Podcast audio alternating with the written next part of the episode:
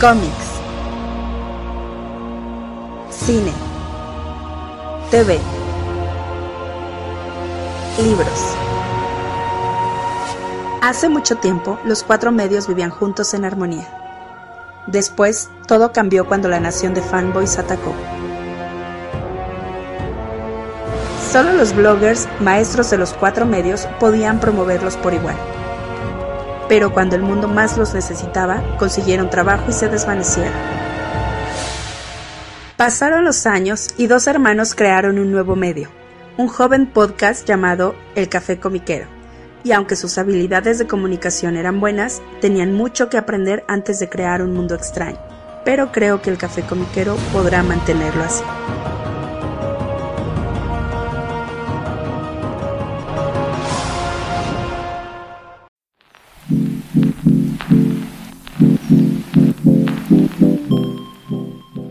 Hola, ¿qué tal? ¿Cómo están todos? Bienvenidos al nuevo episodio del Café Comiquero. Les saluda como cada semana su amigo Carmix, Y su enemigo Rula Mutarrata del yermo, cafetero. el yermo cafetero. Hoy yo tengo el yermo donde el sol me detesta o algo así, porque es un calorón del demonio. Ah, eso me llama la atención, ok.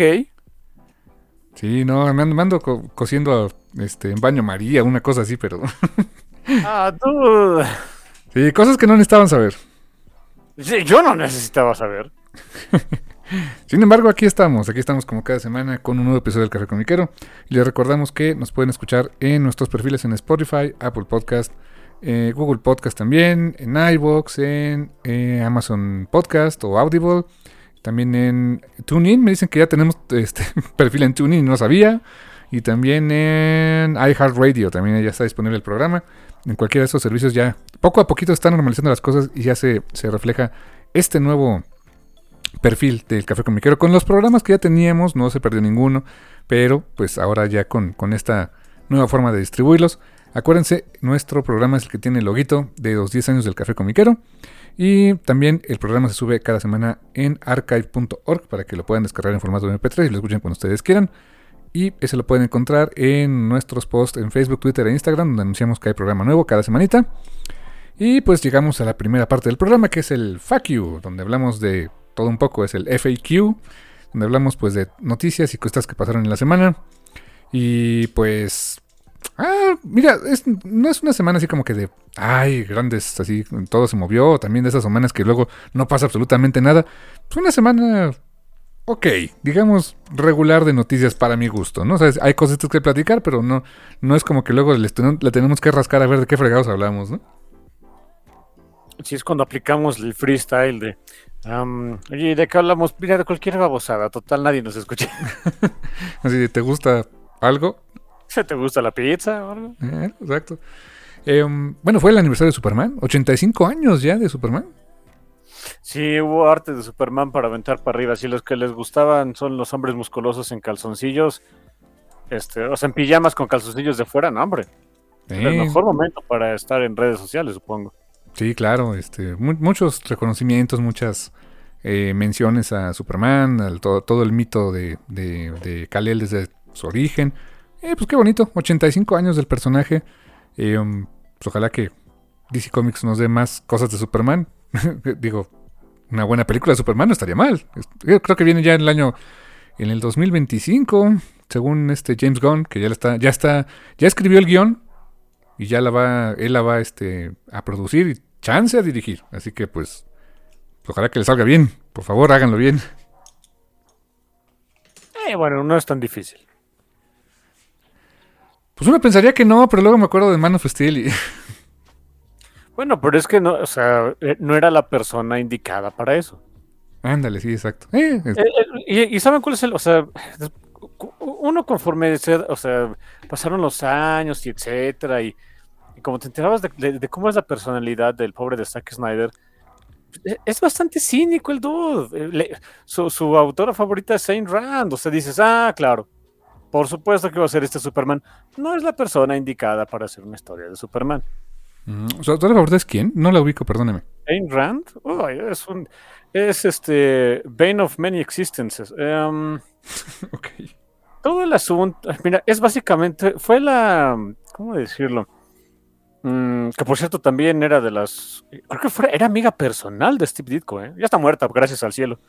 Em, todos sus libros sirvieron eh, para cimentar la filosofía conservadora de los ochentas en Estados Unidos, el reganismo y demás, y así nos fue. Mm, ¿Y eso es como su lectura favorita de Snyder? Sale, no, pues sí. no, pues wow. No, pues wow. Entonces, pues dices, pues con razón no iba a salir. O sea, también. Pues no. O sea, hay que. Se, aplica la máxima de, conocida por todo el mundo, ¿no? Es la persona indicada para el trabajo indicado. Ese no fue el trabajo indicado para la persona indicada. Mm, bueno, pues ojalá que James Gunn sí sea el indicado, ¿no? Pues espero. Tenemos un par de años para que, para que, lo, para que lo haga bien, entonces. Eh, um, pero bueno, aparte del aniversario de Superman, pues ah, tenemos otras cosas que comentar también. Eh, algunos lanzamientos, recomendaciones. Eh, um, quería yo em, empezar rapidísimo porque me da mucho gusto esta, este anuncio que, salió en la semana, que es de una miniserie de, las tortugas ninja, para no variar, que me gustan mucho las tortugas ninja. sí, mi, hermano cuando, cuando habla de cómics de mi hermano, normalmente se va a Conan o las tortugas. Ojalá un día haya un crossover de Conan y las tortugas. No hay, no hay. Estoy seguro que no. ¿eh? Ah, ok. Y si, no, y si no lo hay, me encantaría que hubiera. Digo, viajes en el tiempo, las tortugas ninja, interdimensiones, eh, ¿por qué fregados no? Que, que, una, que se me haría un crossover. ¿Cómo decirlo? Mm, no inesperado. O sea, como que, que sí, sí veo a las tortugas peleando al lado de Conan contra, este, no sé, Kulangad o no sé, alguien de ellos. O al revés, ¿no? Shredder dándole lata a Conan. No, no, lo veo algo descabellado, honestamente. ¿eh? Mira, si hubo Savage Avengers, que era de Conan y, algunos héroes de Marvel, pues por Dios. Ándale, sí, exacto. Que por esto está publicando Panini de manera semestral, o sea, semestral. Bueno, ok, va, va a durar. Creo que fueron como cuatro tomos. Pues sí, es que nada más hay como 30 números, creo. Algo así. Sí, el primero ya está disponible y no esperen pronto el otro, va a tardar un rato. Pero volviendo a las tortugas ninja que hacen crossover con todo, pues resulta que van a hacer crossover con lo que menos me hubiera imaginado que pegaban ni con chicle. A ver cómo sale, cómo sale. Pero es un crossover con Stranger Things. Y sí, se ve a Eleven ahí en la portada, se ve a los niños. Este, y como que en el upside down, o sea, como que si, si volteas, o bueno, tienes que voltear la página para ver a los eh, a los quelonios están las tortugas ninja. Eh, versión, por lo menos la portada se ve con este, con la versión con los antifaz rojo todos. O sea, es, son las tortugas más, pues las más, yo creo que las más crudas, las más, las más ochenteras, o sea, porque pues, son de su origen como, como tal. Se ve bonito, se, se ve bonito el arte de esta, de esta portada y con justa razón porque el artista que va a hacer esta miniserie, y, lo, estuvo cacareando con muchísimo gusto en sus redes sociales, porque si tú crees que yo soy fan de las tortugas, él lo es el doble, yo creo, o no sé, qué, no sé en qué nivel, que hablamos de nuestro buen amigo Fer Peniche, eh, que ya, ya, tuvo su debut en IDW con eh, portadas y con arte interior de, algunos de los episodios de The Armageddon Game de Tortugas Ninja y que también pues ha hecho cosas aquí en México como Crónicas de Maltea, por ejemplo. Eh, estuvo haciendo cosas de lo de los cómics de Neymar Jr., también el, el, artista principal. Eh, hizo cosas también en, este para, para DreamWorks. O sea, tiene una carrera amplia y reconocida el buen Fer. Y pues se suma a su currículum esta colaboración entre IDW y Dark Horse Comics, que son quienes tienen la, la licencia de, Stranger Things. Y la verdad yo lo vi muy contento y me dio mucho gusto por él. Y pues sí, la verdad sí, sí me interesaría ver cómo se pone esto, porque está muy loca la idea. Sí, no, para Stranger Things, para hacer, o sea, una serie, obviamente es fantasiosa, pero tan cimentada en la realidad, o sea, lo que te suena es el contraste. Porque poner las tortugas es demasiado contraste. No sé, vamos a ver. Sí, exacto. ¿cómo, cómo, ¿Cómo es la cosa, no? O sea, aceptas, mm, eh, o uno puede aceptar muy fácilmente que estos niños convivan en un mundo donde hay una Demogorgon y el Mind, el y no sé qué tanto, monstruos así. Pero ya le metes tortugas que hablan y ya no te la compro, ¿no? Oye, sí. a ver. nos, nos, vemos un poquito hipócritas al respecto, ¿no? Sí, sí, como que de de veras esto es lo más raro. O sea, que se te. O sea, que- de, de- de veras con eso ya nos brincó el tiburón, o sea, ah, ok. No nos brincó el tiburón con un este fósil de preparatoria tocando Master of Puppets para atraer a un montón de demonios que los entierran y pelear con ellos, ¿verdad? No. Más pones cuatro tortugotas y dices, no, a ver, espérame. Por cierto, ¿sabes que en Halloween del año pasado ese fue su, su disfraz o su cosplay de, de James Hetfield? ¿A poco? Eddie Monson. Sí, se disfrazó de Eddie Monson. Ah, como, bien, como bien dices, creo que era más bien este Cliff. ¿Verdad que sí? Eh, por el, por el color de cabello. Yo siento que era, o sea, no sé si era realmente Cliff o no, pero también lo sentí muy. Muy Dave Mustaine. Que originalmente estaba Metallica, después Sí. él fundó Me- Megadeth. Y se preguntan por qué salió de Metallica por alcohólico, en un grupo de musical al que en, en sus inicios apodaban alcohólica. O sea, él era el más. O sea, imagínate cómo está. O sea, él era el malacopa de los alcohólicos. Imagínate, no, no, tú no, dude, tú, tú, tú, sí, tú sí, te sea, pierdes, que ¿no? James y, y- y Lars y dijeron, no, está- está- estás muy intenso para nosotros. ¿Cómo ha de haber estado el asunto? Uf, En fin. moving on, pero pues así es, así es este crossover de Tortugas Ninja y eh, Stranger Things, que ya sale, creo que en, en junio, junio, julio, cuando sale este crossover, dije, ah, ok, me parece bastante interesante. Primer lanzamiento que queremos comentar, eh, ¿qué tenemos por ahí tú de, recomendación o qué tienes por ahí para comentarnos, mi hermano? No, sé, les gusta la pizza. No, no es cierto, este... No, fíjense que, que compré un librito que por fin pude este, leer ahí en, en la semana. Y es de esos libritos que no pude soltar, me lo eché como en dos días. Se llama Legends and Lattes. Es lo más tierno, pachoncito, adorable del mundo. Eh, hay traducción en español que desde el título no me gusta. Le pusieron el café de las leyendas. I don't know. En fin, es un libro de. de- es, el, eh, es el primer libro, de hecho, de un escritor que se llama Travis eh, Baldry. Híjole, es lo más tierno y bonito del mundo. Es. Ahí les va el, el- pitch. Eh, se trata de. Es un mundo de fantasía, así high fantasy, estilo eh, Dungeons and Dragons. Y trata de que hay una orco que se llama Viv, que- típico personaje de Dungeons and Dragons, ¿no? Es- estaba acá en, en los raids, se tenía acá su war party y, y hacía este, trabajos de mercenarios, etc. Y se aburre de eso. Dice, ya guácala, ya no quiere. Entonces, por años y años a- se dice que ahorró, ahorró todo el dinero que pudo. En cierto momento se, se larga ahí de su, este, de- de- abandona hábilmente a su grupo, va a una ciudad este, de este mundo fan- eh, fantástico y abre una cafetería. Una cafetería, con café y todo. Con café, exacto. Y el, el primer gran este, eh, eh, reto al que se enfrenta es que la gente no sabe que Gerardos es el café. De, ¿Por qué está amargo y caliente, no? ¿Qué, es esto? ¿Por qué sabe así? En fin, eh, eh, conforme va pasando el libro, pues se, va- se van integrando más personajes al elenco. Su, su eh, asistente, o sea, que, pues, llegó porque no había de otra, o sea, no, literalmente no había nadie más interesado en eso. Es una sucubo. Ok. Es una sucubo, pero que pues también, pero a diferencia de las sucubos que una- un- uno podría esperar, pues no, es una sucubo toda seria, se viste así muy modosita, se pone siempre suéteres, y, también tiene la idea de por qué quiero trabajar en, esto que se llama cafetería, pues porque no, o sea, eh, al igual que vives de no quiero ser lo que, o sea, de lo que nací, ¿no? O sea, tú eres orco mala leche y deberías estar partiendo este cráneos a quijadazos o veto a saber. Y no, abrirse una cafetería y eres pachona. Y pues yo también quiero ser pachona. Ah, ok. Después se hacen, de, se hacen de, su, de su repostero, que es una rata. Es una ratita repostera. Es el Remy, ¿no? De Ratatouille. Es, es un es ratkin, o sea, un tipo de, hazte cuenta, rata gigante, pero está muy chiquito, o sea, te llegará como a la cintura. Y es todo adorable el infeliz Timble. Y, y casi no habla. Me encanta que casi no habla, o sea, sí habla, pero pues, por ser ratita casi no.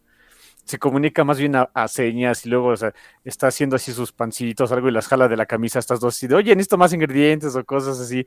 Y es quien va inventando, o sea, este, roles de canela y croissants rellenos de chocolate y galletas. Es, Ay, esa Es rata sí me cae bien.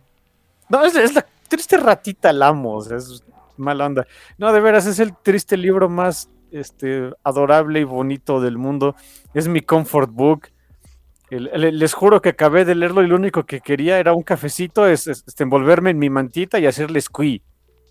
Ay, No, de veras, es... eh, Ah, no sé, eh, es eh, es súper refrescante poder leer algo así. eh, so- sobre todo en, en un medio que es un, un título así súper comercial, porque la- eh, es ya un bestseller, o sea, ha vendido bien, le, ha ido bien, pues, a la gente le está gustando el concepto. Y hasta me gusta su tagline, es de High Fantasy, Low Stakes.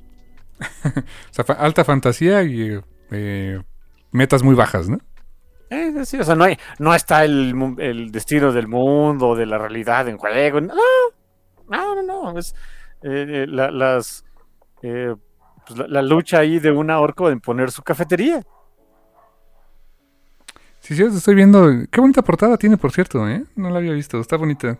O sea, ya, y la ya vi la orco y la sucubo bien, sí, pues sí, bien vestida. O sea, no, no es O sea, Morrigan de anda Darkstalkers, ¿no? el bikini ni nada. No, se pone su delantal y, su- y siempre anda con su etercito y todo, y así bien modosita.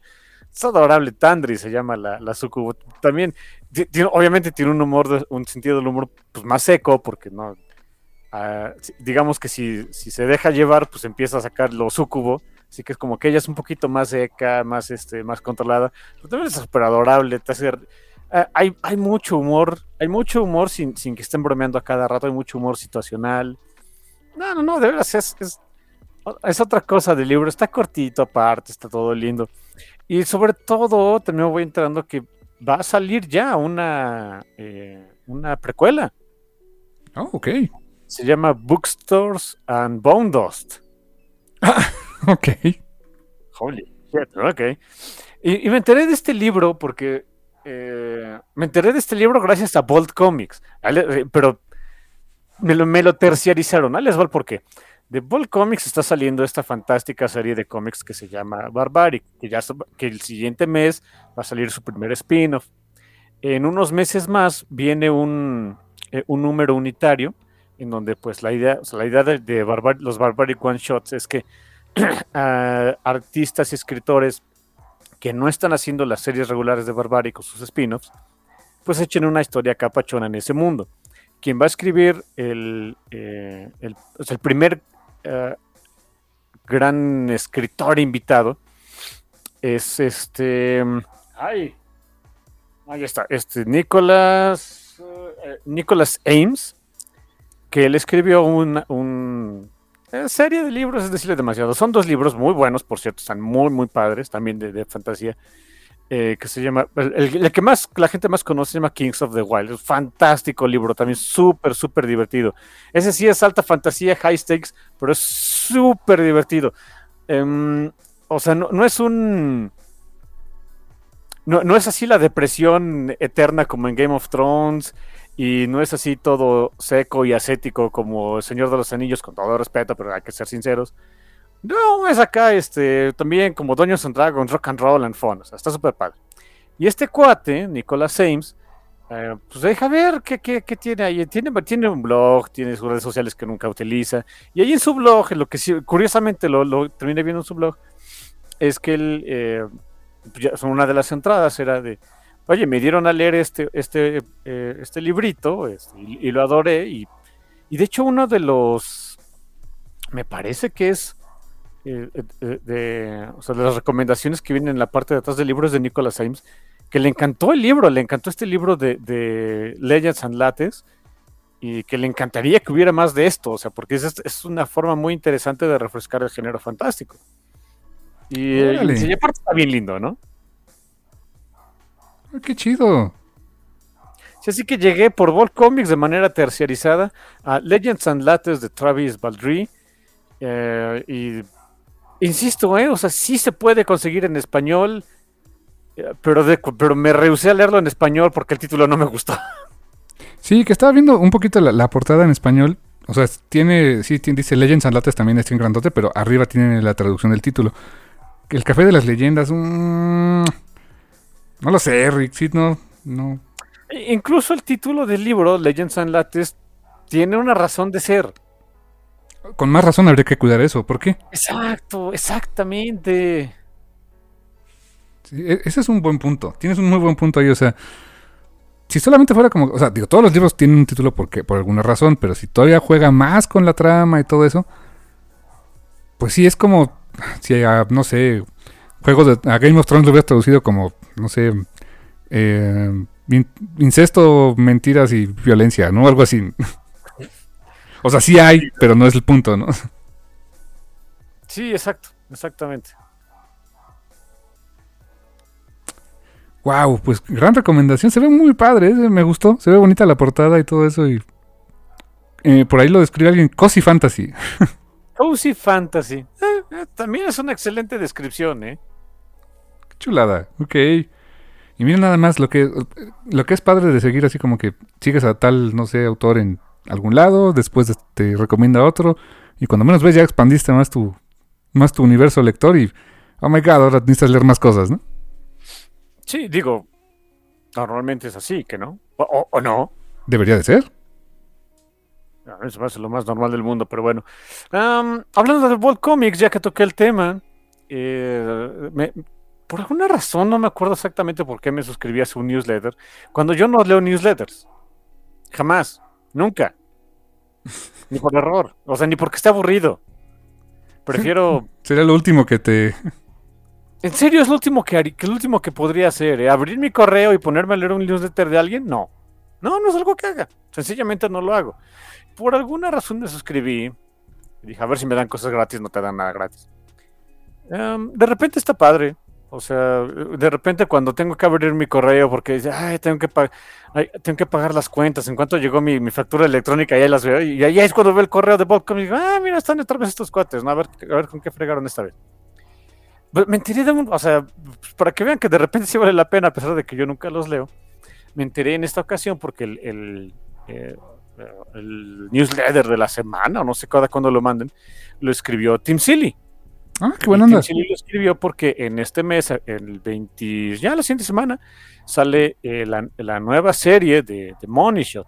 Este cómic que ya hemos reseñado acá un, un- un arco de historia aquí en el café, eh, que habla de unas- un grupo de científicos que para financiar sus operaciones, pues se dedican al porno, o sea, al porno interestelar. Se tiene que tirar alienígenas, se graban y lo venden.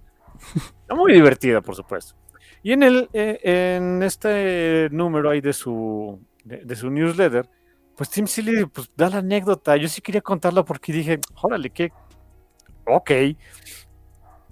Sea, él comenta que le va, que le va muy bien con Money Shot. O sea, se vende bien.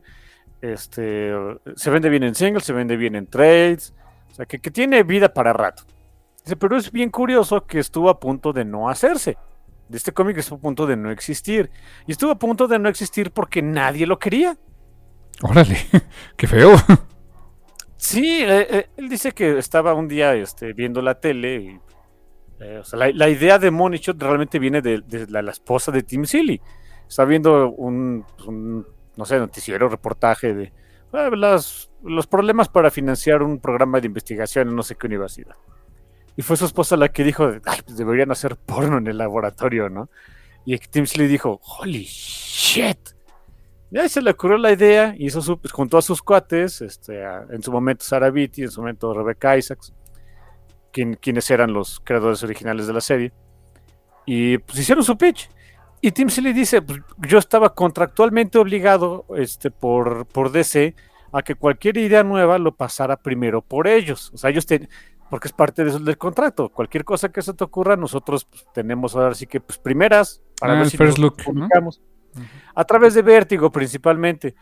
Y su editor dijo, mira, está genial, pero no. ¿Por qué no? Porque tiene la palabra porno y no vamos a publicar nada que tenga la palabra porno.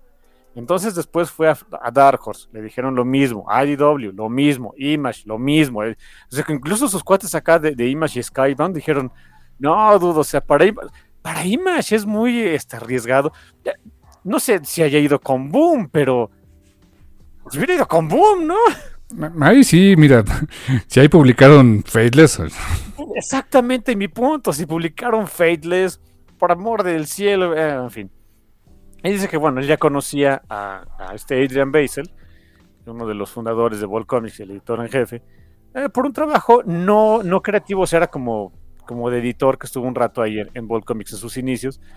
Y un día se lo encontró, o sea, estaban, se, se encontraron, no me acuerdo si una convención, algo así, se fueron a echar tacos, supongo que Herschel tacos horribles de allá de Estados Unidos, y Tim le comentó así de, ay, fíjate que ahorita ando este, pues medio cabizbajo porque todo el mundo me, me botó a la goma con mi pitch y no sé qué, y pues, Adrian Bessel le preguntó, ¿de qué es tu cómico? ¿Qué anda?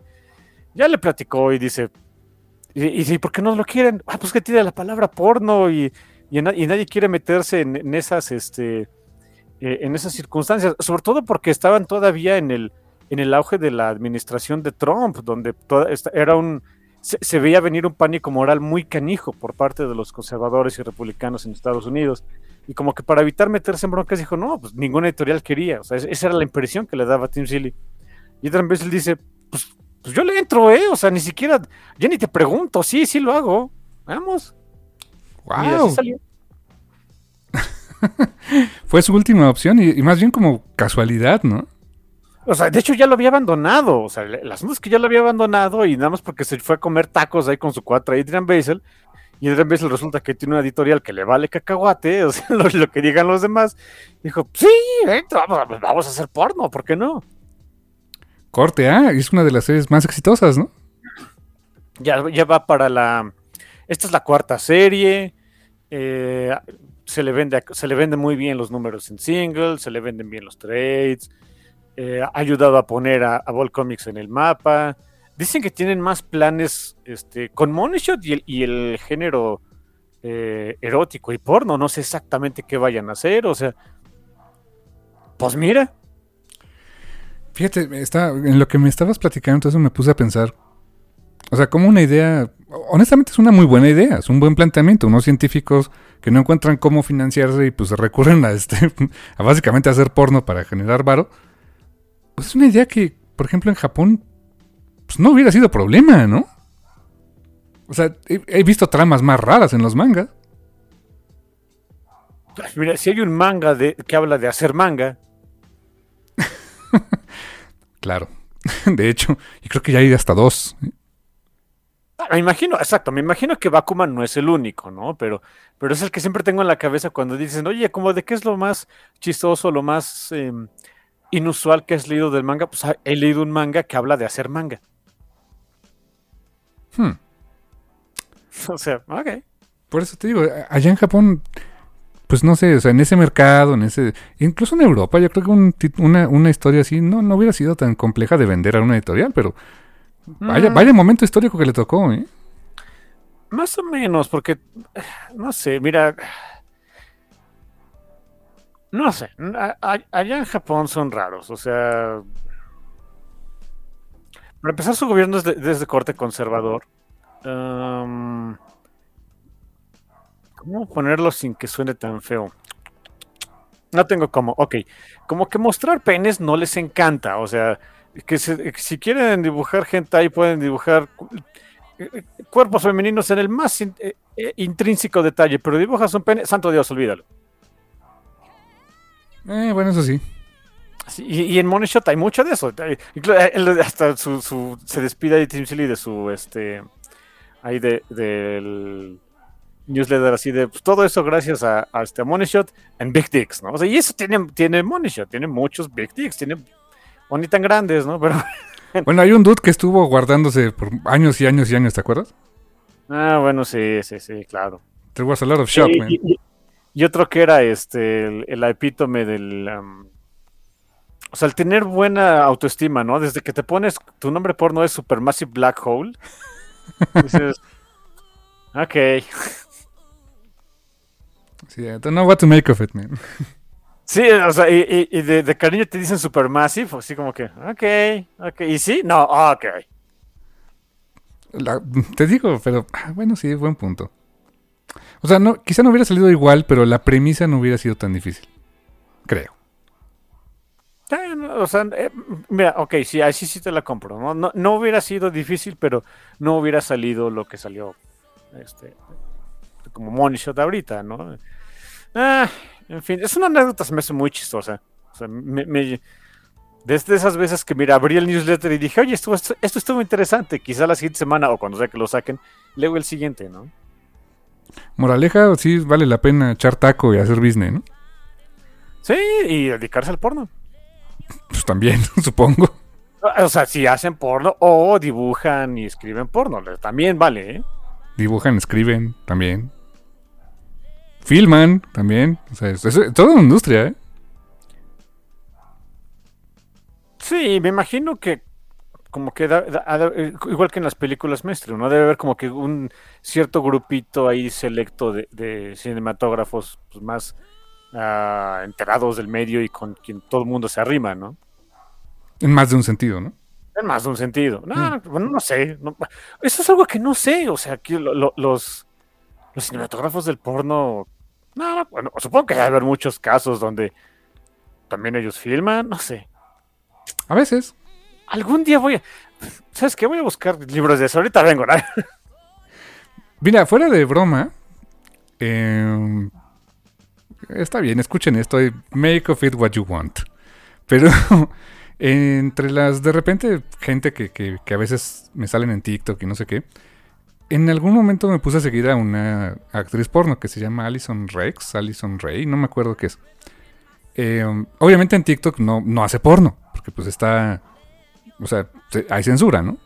Pero su canal estaba muy interesante y estaba, porque ya no la he, vuelto a ver. Quién sabe si ya se lo, lo tumbaron. Porque hablaba mucho de cómo es la industria. Pero tienen que hablar en código. O sea, nunca podían decir la palabra porn, decía corn, o sea, de maíz, ¿no? Entonces, the corn industry, o sea, para la industria del maíz, ¿no? Para que no se escuchara este, tan obvio. Y, mira, con todo y la- las restricciones moralinas que tiene las redes sociales, se aventó a, a contar muchas anécdotas de cómo es trabajar en ese medio, qué tanto puedes esperar, cuánto puedes ganar. eh, si los como- esa pregunta que tú hiciste este, alguna vez creo que la contestó de pues hay quien sí le entra, hay quien solamente filma, hay quien este quien es muy creepy, hay gente que no es nada creepy, este, hay gente que le entra a cosas más hardcore como no sé este bondage y bari, no sé qué tanto, eh, tiene que tener médicos para ello, hay gente que lo hace lo hace mal, o sea es todo un- es toda una industria, es todo un mundo, ¿eh? Y fuera de broma es bastante interesante, ¿eh? Ah, qué mala onda. Seguramente sí le tumbaron el canal porque son muy. Tengo entendido que en TikTok son muy. Este. Per clutching, ¿eh? Sí. Y fíjate que su contenido se me hacía así como que. ¿Cómo decirte? Como que el tipo de cosas que seguramente Stefan Sejic eh, tuvo que documentarse o estaría gustoso de, de seguir, ¿eh? ah, sí, claro. Así, big time. Dije, no, sí, esa. Esto es como para el Stefan, ¿no? Y este. Muy interesante su contenido esta chava. Digo, quién sabe, no sé qué, qué haya sido de ella. Tiene rato que no, no veo, no la veo este, que, que aparezca, pero. Uno, ojalá que esté bien. Y dos, pues si ya no tiene su canal, pues ojalá que le vaya bien donde esté haciendo lo que haga. Sí, sí, es que sí te digo, son muy. Tengo, entendido que son muy. eh, en fin. Muchas redes sociales. It is what it is, man. Em, ¿Qué más tenemos por acá? Quería comentarte también. Am, ah, se me fue la onda. Ah, sí. Pues bueno, ya casi para irnos. Eh, pues un, un cómic también hablando de temáticas raras. Y una artista, por cierto, italiana. Dos artistas italianas. Que también haces cosas, cosas muy risqué. Quizá no tan gráficas. O más o menos. Depende. Eh, Mirka Andolfo y Laura Braga. Que van a sacar un nuevo cómic para Image Comics. Eh, sí, Mirka Andolfo no va a estar nada más con este proyecto nuevo de o Distillery o como se fregado se llame. Eh, no, va a tener su propio, un nuevo título en Image Comics que se va a llamar Poor Evil. Poor de como, ronron- como un gato que ronronea. Poor Evil. Donde básicamente es una mamá cuidando a su hija que la tiene que, eh, tiene que convertirse en una asesina para protegerla de un mal que va a azotar al mundo y que tiene que ver algo con gatos malignos. no sé por qué. Pero si los gatos son todos pachones y lindos. Nah, they're not. ¿Cómo Gerardos no? O sea, sí, pero no. They're, son- they're assholes. O sea, sí, pero pesan como tres kilos de. Son, son como tres kilitos de, de- de odio, este, todos peluditos y adorables. Ah, eso sí, son adorables, son peludos, pachones y todos llenos de odio, ¿no? Pero, Eh, o, o- o es- o, este. o total indiferencia, ¿no?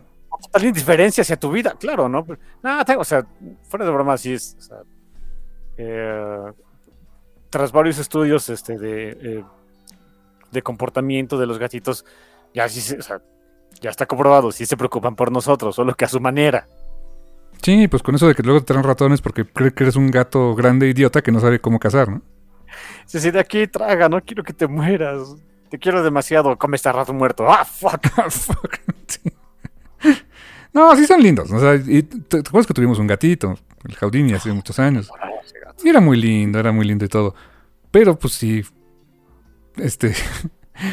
eh, no era el más prudente con mis papás, ¿no? Bueno, no es el más prudente en general. en la vida. Ah, pero cuando se ponía del lado tuyo y. ¿no?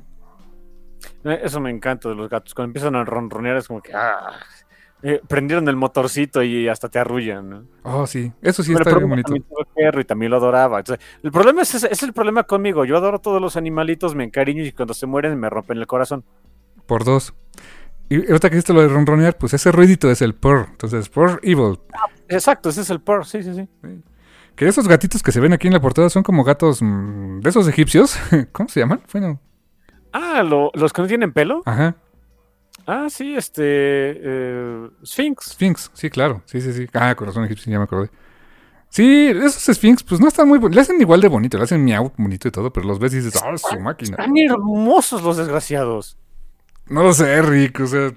O sea, están tan feos, o sea, eh, son tan, tan súper horrorosos que es como eh, en, el, en la escala de, de horroroso y bonito, dan esa vuelta de 180 grados para ya llegar otra vez a lo bonito. Como es, como eh, este- esta Casey Lang en la primera de Danman, ¿no? ¿Te, ¿Te gusta? Está horrible, ¿te gusta? Me encanta, ¿no? Ah, Exactamente, de veras. no, ah, son mucho trabajo, o sea, tengo entendido que son muy latosos, hay, hay que tenerles muchos cuidados, los tienes que bañar de manera regular, les tienes que poner cremitas, les tienes que quitar, como no tienen pelo, pues les salen espinillas, se las tienes que quitar, o sea, es, es- son muchísimo trabajos y, y no, no tengo ni el, ni el tiempo ni, el- ni la capacidad para poder tener un animalito con esas necesidades. Pero si no las tuvieran, ¿cómo me encantaría tener uno de esos infelices? Son todos lindos. Y, y- y ¿sabes cuál es, qué es lo más pachón de ellos? ¿Mm? Que son súper encimosos. ¿A poco? Como no tienen pelo, siempre están buscando lo calientito y se te enciman. Ay, dicen, pues, dicen, "Esta- esta, cosa sí está calientita, ¿no? Sí, así que son súper encimosos. O sea, dicen que son muy, o sea, son muy cariñosos. Más bien son encimosos porque tienen, les da frío seguido. Mm, chiquitos. Lo que no creo es un cachorro de esos, no sé cómo se ve. Ah, son lo más lindo del mundo. Oh, ok. Eh, mira, estaba hablando acá de un libro todo pachoncito, y ahorita de gatitos y demás. No, olvídense, o sea, ¿qué voy a hacer ahorita en la noche? Yo supongo que releer ese libro con mi mantita y un cafecito. Y a mimir, ¿no? Y a dormir, exactamente. Ah, Quería comentar algo más de este cómic. Fíjate, un detalle curiosito que dije, ah, mira qué padre. O sea, ¿cómo vende la señorita Andolfo? O sea, su nombre vende porque va a salir simultáneo, chécate, ¿eh? en, Image, Comics en Estados Unidos, en Star Comics, que es su editorial allá de cabecera en Italia, al mismo tiempo. Eh, Francia y Bélgica por, santo Dios, voy a destrozar el nombre, Dupuis, Dupuis, no sé, se escribe Dupuis, ustedes disculpen. Eh, y sale al mismo tiempo en España, Argentina y Chile por una editorial llamada Monstruos, con Z, Monstruos. Y aquí en México, bien gracias, ¿no? Pero pues, miren, lanzamientos simultáneos en muchos países. Ay, perdón. Qué bueno, de verdad es que bueno, ¿eh? Sí. Y si les gustan las portadas así, ya sabes, coleccionar portadas también pachonas, pues va a haber una portada de... Curioso, las dos son, las dos son dibujantes y muy buenas. Va a haber una portada de Laura Braga, una portada de Mirka Andolfo, una portada de Maika Soso, no la ubico, y una portada de, por supuesto, porque pues está en todos los títulos que te puedas imaginar, Pitch Momoko. Sí, cuando mi hermano me dijo, "Oye, ya, ya, vi una portada de, de, de otra artista, este, famosa, eh, que siempre hace portadas, y yo dije, y empecé así de María Robet, Lana Vecchio, uh, Stepan Sejic, a la cuarta le tiene con Picho Moco, ¿no? Pero, ¿cuánto portadista bueno hay, santo Dios? Oye, por cierto, hablando de Loana Vecchio, la semana que entra termina... eh, Termina Lovesick. Lovesick, ¿no? Termina Lovesick y parte de mi, o sea, como que mi viaje por el inframundo también termina la siguiente semana. Vi la portada y es... Oh, man, it's disturbing as fuck, man. Y el, este, no me acuerdo, el siguiente mes, así muy rapidito, sale el, el recopilatorio, ¿eh?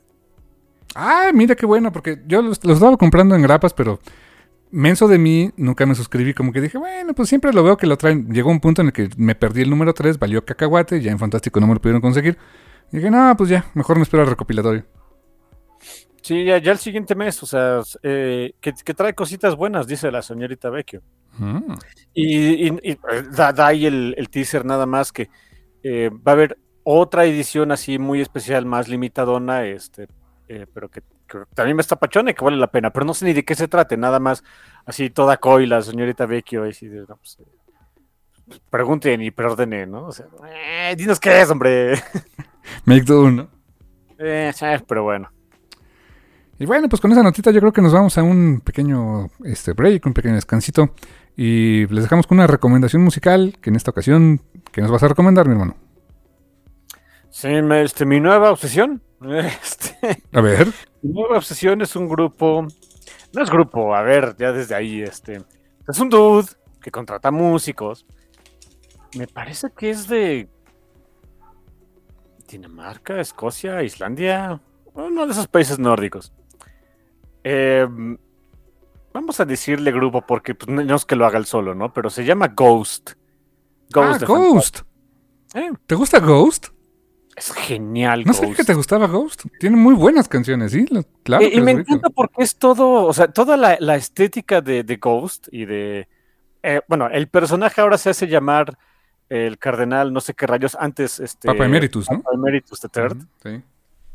Eh, es todo, todo aquí super black metal y, y hasta. Y ves las portadas de los discos eh, con todavía más black metal, pero nada que ver su música, es más bien como una especie de metal ligero ochentero. Yo conozco, una que me gusta mucho es Marion Across, es muy buena. Marion Cross es muy, muy buena. Eh, los he estado escuchando, bueno, los he- leo- lo he estado escuchando en estas últimas semanas. Sus últimos cuatro discos, todos son fantásticos. Pero esta canción en particular, sobre todo porque no, no fue con la que llegué, llegué con otra, pero mm, cuando vi el video me quedé de, holy shit, ok, no sé, esto me gustó. Se llama Square Hammer. Square Hammer. Me Square suena. Hammer, o sea, ahorita escucha. Es más, busca el video, el video este, en YouTube, el video eh, oficial. Es buenísimo, es buenísimo, me encantó. Pues buenísimo, entonces, recomiéndala una vez más. Nos vamos a corte. Square Hammer, The Ghost, y nos escuchamos en un ratito.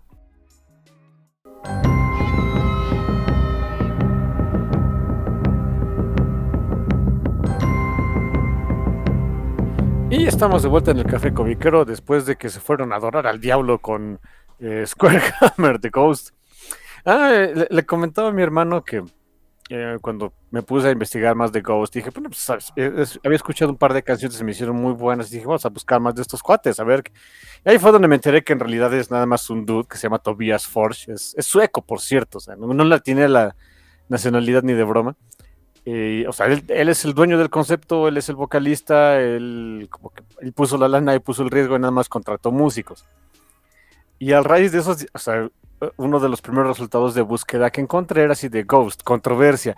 Mi knee-jerk reaction para eso fue de, oh, holy shit, please don't be a fucking Nazi, ¿no? O sea, porque son europeos y hay mucho de eso. Hay un, hay un enorme problema de nazismo en el black metal, por ejemplo, y así como que, eh.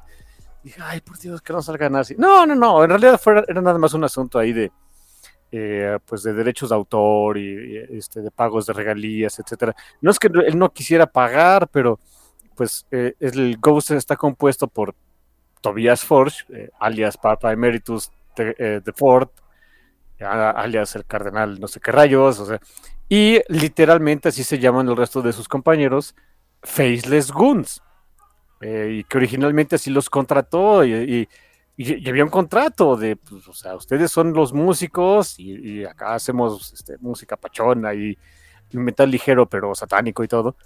Em, pero el dueño soy yo.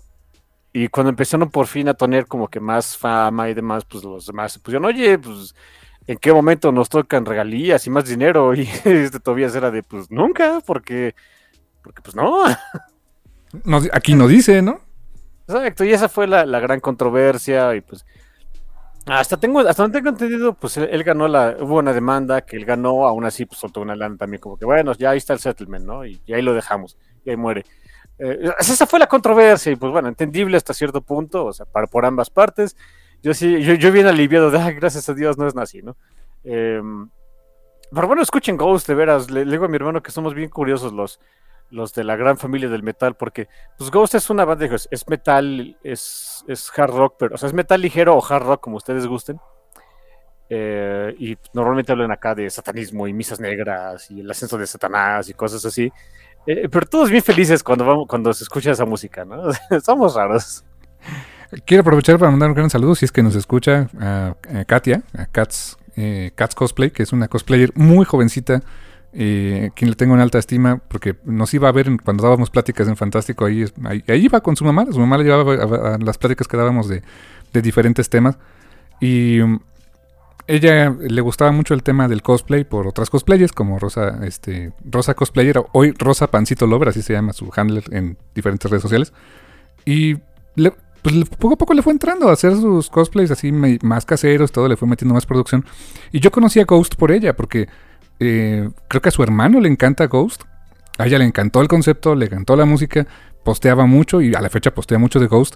Y es la única cosplayer mexicana que yo veo que hace cosplays de Ghost. O sea, tiene uno de Papa Emeritus increíble. Eh, eh, tiene, tiene uno de este. Ay, de cómo se llama? Sister Imperator. O sea, está metidísima en eso. Y por ella conocí el concepto y la verdad es algo que le agradezco mucho porque la Ghost es muy chido. Sí, sí, es, buenísimo, de veras, este, sus discos son fáciles de conseguir, me imagino que en el Spoofy ya están ahí todos. Todos. Y hasta en otros lados son muy fáciles de conseguir. Hay uno en particular que se llama, hasta no me acuerdo el nombre, pero que es, no son exactamente conceptuales, pero sí son temáticos. Y el tema es la peste negra. Y tiene una canción fenomenal que se llama Rats. Rats, haciendo pues, alusión a que pues, eran las ratas las que no cargaban la peste negra, era la pulga de la rata la que tenía la peste negra, pero bueno, donde había ratas había peste negra, ¿no? O sea, está muy buena la canción y el video hay, es un video con hasta coreografía y ves al, al, al Tobias acá en coreografía y bailando acá, es muy divertido, o sea, la, la, la letra está en canija, por supuesto, muy divertido, es un concepto muy padre. Me encantaría verlos en vivo, ¿eh? Han venido a México, ¿eh? Han venido a México. Yo creo que. Sí, próxima vez que vengan, pues hagamos el esfuerzo. Próxima vez que vengan, definitivamente. Además, eh, siento que ese es un. Sería el tipo de conciertos en donde mi, mi estilo de vestimenta no solamente es este, perfectamente apropiado, es el preferido. Porque yo soy, sí, sí soy muy God, pero God, formal God.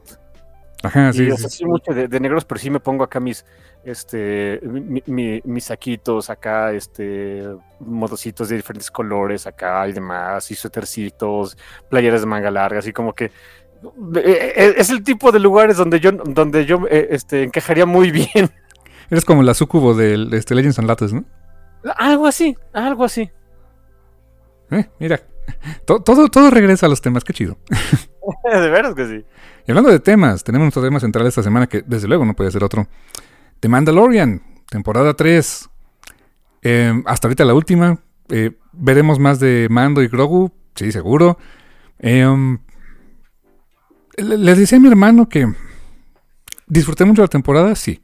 Me gustaron ver cada capítulo. Cada semana lo veía religiosamente en la mañana. O sea, eran mis miércoles del Mandaloriano, por supuesto que sí. Sin embargo, sí. Creo que es la más flojita de las tres que han emitido. Y hay cositas que no me encantaron mucho porque siento que se resolvieron algunos temas muy rápido y... Mm, no sé, no, no, no, fue mi favorita, pero dicho eso, o sea, dicho eso, lo disfruté mucho. Disfruto mucho a este el personaje de Pedro Pascal, el personaje de esta, de, bueno, o sea, Katie Shackle, Bocatan, me encantó el personaje de esta, esta temporada. Eh, obviamente Grogu, Baby Yoda, mm, preciosa cosa hermosa. Todo está muy bien. Ah, hay cositas con las que tengo mis issues, pero en general yo la disfruté bastante. No, fíjate que se me hace curioso el, que menciones que, o sea, ah, no sé, esa característica de la, de la temporada donde pues como que todo se les hace muy fácil, eh, como que termina todo en un sentido un poco más ligero y demás. Porque eh, fíjate que a mí me regresó esa sensación del cómo conocí yo a Star Wars. Star Wars lo conocí, am, o sea, tuve la, no sé, dicha, probablemente sea la palabra indicada, de que yo conocí a Star Wars eh, cuando Star Wars, o sea, Star Wars nunca ha sido underground ni mucho menos, siempre ha sido lo más mainstream de lo mainstream. Pero hubo un tiempo en donde, pues, o sea, estaban las películas acá, las viejitas, las originales, se les tenía así en, consideración como que, pues, ah, qué pachoncitas y demás, pero, pero no eran el fenómeno, pero no era el fenómeno, o sea, ya, ya había pasado, ya había sido el fenómeno así supercultural canijo durante los ochentas, pero yo lo conocí a principios de los noventas, y donde ya había pasado ese como que furor de Star Wars y todavía no llegaba lo nuevo. Así que eh, en ese pequeñito inter fue donde yo conocí a Star Wars, conocí este, la primera película a la, cual en su momento le decíamos la Guerra de las Galaxias, nada más, nada que a New Hope ni nada de eso. Pues yo la conocí como una, historia y una película acá toda campi y chistosa, con efectos este, especiales que se veían, incluso para los 90 ya se veían acá chistositos, pero con mucho, mucho corazón, mucha, este, eh, es un carisma muy canijo. Y, y, y solo vean la, primera película, este, A New Hope, o sea, pues Luke destruye la estrella de la muerte bien fácil. Es más, el, el, asalto a la estrella de la muerte, pues, como con 12 pelados, ahí nos echamos una, una estación espacial capaz de destruir planetas, ¿no?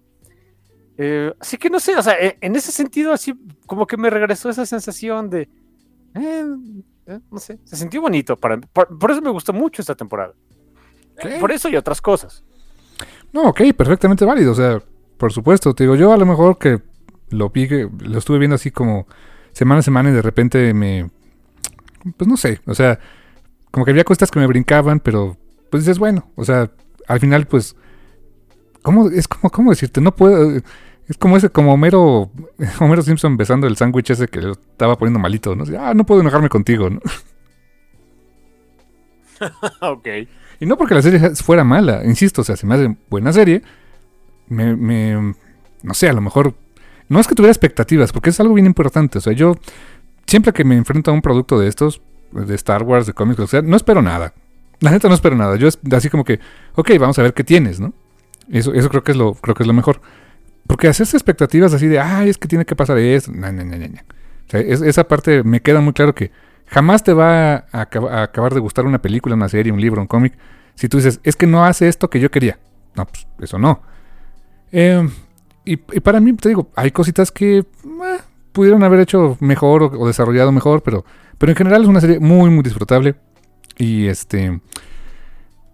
Pues promete que va a haber más. O sea, tenía temor de que no hubiera más, pero sí va a haber más de mando. Entonces, eso, eso me hace feliz. O sea, ¿más de mando esta serie de mando o, o simplemente más mando en otros lados? Eh, Yo, hubiera- yo, yo lo que hubiera sentido como que... eh, mira, es más, lo pongo así. Si me dicen, oye, vamos a seguir utilizando al mando y al, y al Baby Yoda, ahora Dean Grogu, lo cual adoro, eh, para otras cosas y demás, vientos, pero como tal la serie ya acabó, si me dicen, este es el final, yo digo, "Neat, es un... Para mí, para mí este hubiera sido un excelente final. Totalmente. O sea, sí. y mira, te comento, sí. Ha comentado este Fabio y Filoni de que sí, sí, sí planean una cuarta temporada. O sea, sí está en. Sí está sobre la mesa una temporada 4. Eh, lo que sí es un hecho es que habrá más apariciones del Mandalorian en otros productos de, de Filoni y Favreau. Y va a haber una película, una película en cines que va. eh, eso lo presentaron en la Star Wars Celebration de este año en Europa, donde Dave Filoni dijo que él va a dirigir una película que va a hacer el, el- el cierre de todas sus tramas, del, que ahora le llaman el Star Wars Filoniverso. O sea, de todo lo que se hizo con este Mandalorian, The Book of Boba Fett y próximamente Ahsoka. Ok. Entonces, ¿de que van a volver a aparecer? Sí. Qué. Y- Pero como dices, si, si para mí ya es, es como que el cierre de sus aventuras, esta, esta última escena está preciosa, está es chido, bien. Sí, eh, no sé, también quizás porque estaba yo con el, con el mood de Legend of Lattes, no sé, pero ah, el chiste es que me gustó un resto y estuvo bien pachón. Eh, pues vamos a platicar rapidísimo de cada episodio más o menos, qué, qué, qué nos pareció, etcétera, porque cada episodio tuvo, pues como una mini película, ¿no? Tuvo, tuvo varias cositas interesantes. El primer capítulo se llamó El Apóstata, The, The Apostate, eh, dirigido por Rick Famuyiwa y escrito por John Favreau, que se emitió a dos días de mi cumpleaños, por cierto, primero de marzo. Y pues vemos el regreso de Mando y Grogu después de que los dejamos. También cuando se despiden en The, Bu- en The Book of Boba Fett, pudo haber sido un bonito final. Se fueron juntos y a vivir aventuras, ¿no? Sí, sí, también, también eso pudo haber sido. Oye, eso es buen punto, ¿eh? También eso pudo haber sido un final. Exacto. Y acá, pues los vemos retomando aventuras. Eh, ahora el gran tema de, de- de Mando es, bueno, ya, ya no es de qué hago con, con este bebé. Ya, ya no lo tengo que regresar con un eh, al culto de los Jedi, mejor lo meto a mi culto, ¿no? Eh, pero ahora el tema es, pues quiero volver a ser mandaloriano, porque resulta que, pues como es bien fanático y la esta armera le dijo, no, pues tú ya no eres mandaloriano porque te quitaste el casco, pues ahora tienes que bañarte en las aguas de Mandalor. Y ahí va. y ahí va, y ahí va el menso. O sea, le dicen, oye, pues vas y qué hace. Ahí va el menso. Ey, exacto. Pero necesita ayuda y me gustó que tocáramos nuevamente a Nevarro. Y, y ver que Nevarro ha cambiado y que Griff Carga ha cambiado, a mí eso me gustó mucho, ¿eh? Sí, de, de- de- de ese pozo horrible que conocimos la primera temporada y demás. Es, ah, ok, ok. A, mí lo que me encantó es que, pues sí, sí mando, o sea, bueno, Dean, pues no es menso, o sea, sí, sí, bueno, sí es menso porque le dicen, pues vaya, eh, eh, échate, un clavado ahí, pues bueno, pero pues, no lo va a hacer solo, necesita ayuda y lo más que se le ocurre es, pues necesita un droid, un droide, ¿no? Porque pues el Mandalor, el planeta está eh, dicen que estaba maldito, probablemente esté lleno de radiación y ni de menso, yo me pongo ahí, ¿no? Poner un droid. Quiere buscar a IG-11, eh, resulta que no se puede. Cuando lo quieren arreglar. Cuando lo quieren arreglar y que no sale y salen los Babu Freak, ahí como se llaman esos dudes. Ancilan, No se llaman. bonitos, aunque sea. Se llaman Ancilan, es la especie. Sí, parece. Babu Freaks. Y este. eh, y hasta me gusta cómo hablan. Ah, cuando lo O sea, agarra Grogu, Son más chiquitos que el Grogu. Tanto así que lo quiere agarrar de mascota, ¿no? Así. Ok, me gusta, me me gusta cómo hablan, me gusta cómo hablan esos dudes. Eh, y ahí van, o sea, sí, resulta que sí, ahí van, terminan estos. Ah, Hay un momento muy padre que, pues, o sea, dice Mando, ay, oye, yo- resulta que yo conozco a una que es igual o más fanática que yo, que, quería recuperar Mandalore y pues a lo mejor ya no tengo que este, hacer todo yo solito, ¿no? Vamos a colgarnos del trabajo, del trabajo duro de otra persona. Y ahí va con la pobre de Boca Tan que la encontramos en su silla de la depresión. Sí. En una pose bastante incómoda y así este como güey que. Tenía unas cobijas ahí en su trono y demás. Se me hace que hasta ahí dormía la pobre. Es muy probable. Y, y- y siempre vestida de, pues, de mandaloriana con su armadura, sin el casco. eh, flaca, cansada, ojerosa y sin ilusiones. Así como que, ah, el planeta está maldito. Y pues ve si quieres, ¿no? Que ya no tiene el Dark Saber. Ya no tiene nada en la vida. Fuck me, o sea, ¿no? Fuck my life. O sea, y el mando, ah, bueno, gracias por la información, ya me voy, te dejo en tu depre, bye. Sí, en vez de tratar de ayudar, algo así de, bueno, adiós. Laders. Ah, mano. Nunca cambies. De ese capítulo, te digo, me encantó este, la interacción de, de, este, de Grogu con los, con los con los Babu Freaks. Es, bastante bueno.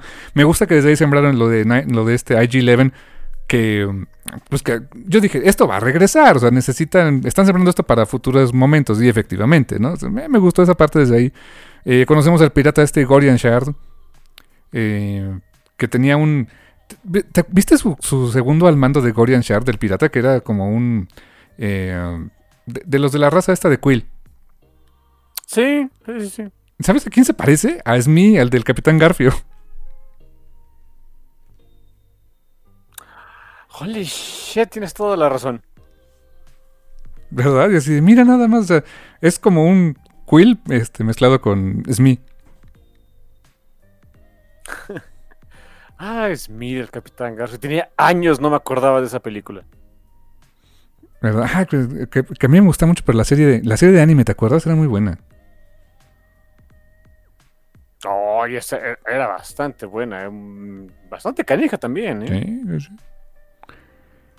Y eso nos lleva al capítulo 2, donde eh, es donde te digo que de repente es como que, ok, la temporada yo creo que nos vamos a ir a que Mando se redima y todo ese rollo. Bueno, lo hacen el 2, muy rápido. Así como que, ah, ya acabamos. Rápido, exactamente. o sea, ahí es donde, mira, eh, aunque sí entiendo lo que dices de, oye, lo, lo resuelven muy fácil. Pues sí, ¿no? O sea, es Star Wars. Shit's for kids. O sea, ¿qué, querías acá? Este, eh, que se autoflagelara y de, ah, no puedo ser otra vez mandaloriano y se canije y se entrega la bebida o algo.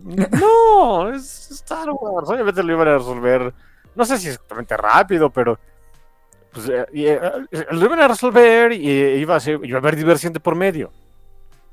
Es, pues es- sí, lo resolvieron. Me gustó que se vio el mitosaurio. O sea, dije, ay, eso es el mitosaurio. Yo creí que eran chiquitos. Yo creí que no existían, yo creí que se fumaban cosas acá los, los mandalorianos de, ah, sí, nuestro mitosaurio, pues hasta, pues hasta le pusiste mitosaurio, ¿no? Ah, turns out it's real, ¿no? Sí, esa escena donde se ve acá el mitosaurio. De, ese- eh, que por cierto, me encanta ese capítulo porque, pues, ay, eh, solamente Dean Jardin en su propia serie lo tienen que rescatar dos veces porque el muy fanático Ahí va. este, no puede poner. eh, sí, o sea, ahí va de menso, ¿no? No puede poner algo de, de precaución en lo que hace. Eh, ese asunto de que sea Grogu el que tiene que ir a, o sea, a conseguir ayuda. Y, y Bo-Katan, pues, o sea, ella no quería saber nada de mando ni nada, pero nada más llegó el Baby Yoda y de, bueno, pues va. Bueno, te ayudo. Y, y Boca, Boca están partiendo traseros en esta temporada, ¿eh? Pues, Es que ese es el asunto. Bo-Katan, eh, por lo menos donde yo la conozco, siempre ha pateado traseros. Eh, no. Pero después de estar en la depre y todo eso, inmediatamente dijo, bueno, va, me pongo las pilas. En algún momento recupera ya un momento el, Dark, el Darksaber y sabemos que Mando no podía con el Darksaber. Y ella, mira, como diosa, ¿no? Sí, el mando era bastante incompetente al respecto. E- Ese monstruito, esa cosa que se lleva a Mando y que le estaba chupando la sangre, médula, no sé, dije, what the fuck, man. Es una de las criaturas más raras que he visto en Star Wars. Como que no me... Es de las cosas que normalmente no me checarían en Star Wars. Pero funciona muy bien ahí, ¿eh? Se veía muy anime, Sí, una le- cosa le- así. Le escuché que, bueno, en un lado le pusieron de apodo el Cockroach Grievous. Sí puede ser, ¿eh? O algo así, más o menos. Pero el diseño me encantó, se me hizo medio anime, medio... mm, una cosa que hubiera a lo mejor diseñado James Stockow, por ejemplo, o, o Daniel Warren Johnson. Ah, ah, más o menos, sí, sí, sí.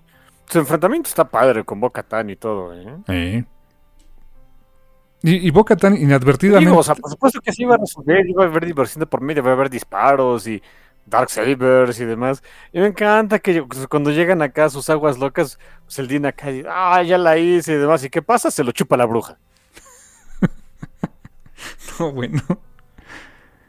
Eh, eh, y yo me imagino acá como que el espíritu del, del gran Mandalor así de, pues, ¿qué no entiendes que me chocas, hijo? Si no, ya vete con tu chamaco y vámonos, ¿no? Pero, pero ahí está, ahí está el mando de Terco. Y cuando lo rescata de Bocatán y que vemos el mitosaurio, sí me quedé, oh, damn. Fíjate, yo ahí pensé que el, que el mitosaurio como que iba a jugar un poquito más. Realmente no, realmente fue más el, o sea, el animalejo no juega realmente más en, en la serie, o sea, más, más allá de que se ve bonito y espectacular. Realmente lo que hace es inspirar a Bocatán de, ya ves, como o sea, como, como que Bo-Katan era, o sea, sí era mandaloriana, pero era medio cínica, ¿no? No sé, Ujú. era mi, sens- mi sensación. Como todas, pues los otros mandalorianos que no usan el casco, ¿no? Como Axe Whoops y toda su banda, o sea... O sea, sí son mandalorianos, pero no, no se toman el Kool-Aid como la armera, Mando, Paz Vizsla, etcétera, ¿no? Sí, y en el momento en el que vio que sí existía un mitosaurio y todo, dijo, ay, a lo mejor tengo que tomar Kool-Aid. Y que empieza a tomar el Kool-Aid. Pero cañón, hasta se llevó agüita de Kool-Aid de ahí del, del, este, de las aguas de Mandalor, ¿no? Para demostrar. Sí, eh, eh, Me, me gustó mucho en el capítulo siguiente que cuando, o sea, ya este, comprueba, va, va el, el pobre de Dean ahí con su, con su culto. Dice, no, sí, ya, ya, ya me eché acá, ya por fin me bañé, ya no apesto. Y pues acá ya lo reciben otra vez acá, como ah, pues welcome brother and shit, ¿no? Y, y le dan la misma bienvenida a Boca Tan y Boca Tan dice, no, pero pues si yo no sigo acá, yo no, I don't follow the way and shit. Y, y, pues, la armera así de, a ver, ¿te bañaste en las aguas estas locas? Simón, ah, ok. ¿Te has quitado el casco desde entonces? No. ¿Te han visto sin el casco desde entonces? No. Tons, This is the way, ¿no? This is the way. Y- y por, un, por un par de capítulos, esta. Eh, se pide Sakov, pero ¿cómo se llama? la Katie, actriz? Katie Sackhoff. Katie Sackhoff, ya no se quita el, el casco de, de Bo-Katan. Y por ahí en- en- leí una, una pequeña entrevistita al respecto, o no sé si entrevista o un post que puso en algún lado, de que le encantaba, le, le encantó hacer esas partes, eh, esos capítulos donde no mostraba su rostro. Donde normalmente a un actor le dice no muestres el rostro y es de, ah, no, ¿por qué? Pues yo quiero verme lindo siempre, ¿no? Y dijo, no, es que es, es un reto muy interesante, o sea, tener que hacer al, personaje que ustedes ya conocen, adoran y aman, y, ahora hacer al personaje sin mostrar mi rostro, si- lo que normalmente termina por ser un instrumento de trabajo pues, básico para un, para un actor, eh, le gustó el reto y lo disfrutó mucho y le encantaba este, ser boca tan este, eh, fanática de mandaloriana. Que ahí también, también mis felicitaciones a este Pedro Pascal. Uno, porque es Pedro Pascal. Y dos, porque eh, no tuvo no se le vio el rostro en toda la temporada, ¿eh?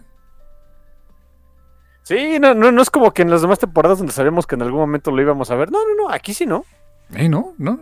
Es eh, eh, todo el tiempo con su casco mandaloriano. Eh, obviamente hay escenas que son más de acción, que a lo mejor era el doble, lo que tú quieras, gustas y mandes, pero, pero si era él, es su voz todo el tiempo. O sea, él interpretó a, a Din Djarin y pues eh, sin mostrar el rostro y sin exigirlo. Y eso, la verdad, this is the way. This is the way. Por cierto, me encantó cómo lo dices. Felicidades a Pedro, a Pedro Pascal. Uno por ser Pedro Pascal, ya desde ahí me amerita una felicitación. Ah, sí, le voy a extrañar al Pedrito porque lo, lo estuve, me acostumbré a estarlo viendo cada semana. Por muchas, por, por varios meses. Sí. Sí. era así como que, bueno, ¿cuál es mi siguiente dosis con Pedro Pascal, no? Eh, rayos. Tendré que, tendré que ver este las temporadas pasadas o Game of Thrones a ver qué fregados. Exacto, exacto. Pues para eso están los servicios de streaming, para eso y que este, las compañías quiten, eh, eh, deduzcan impuestos quitando series. Damn. Eh, eh, anyway.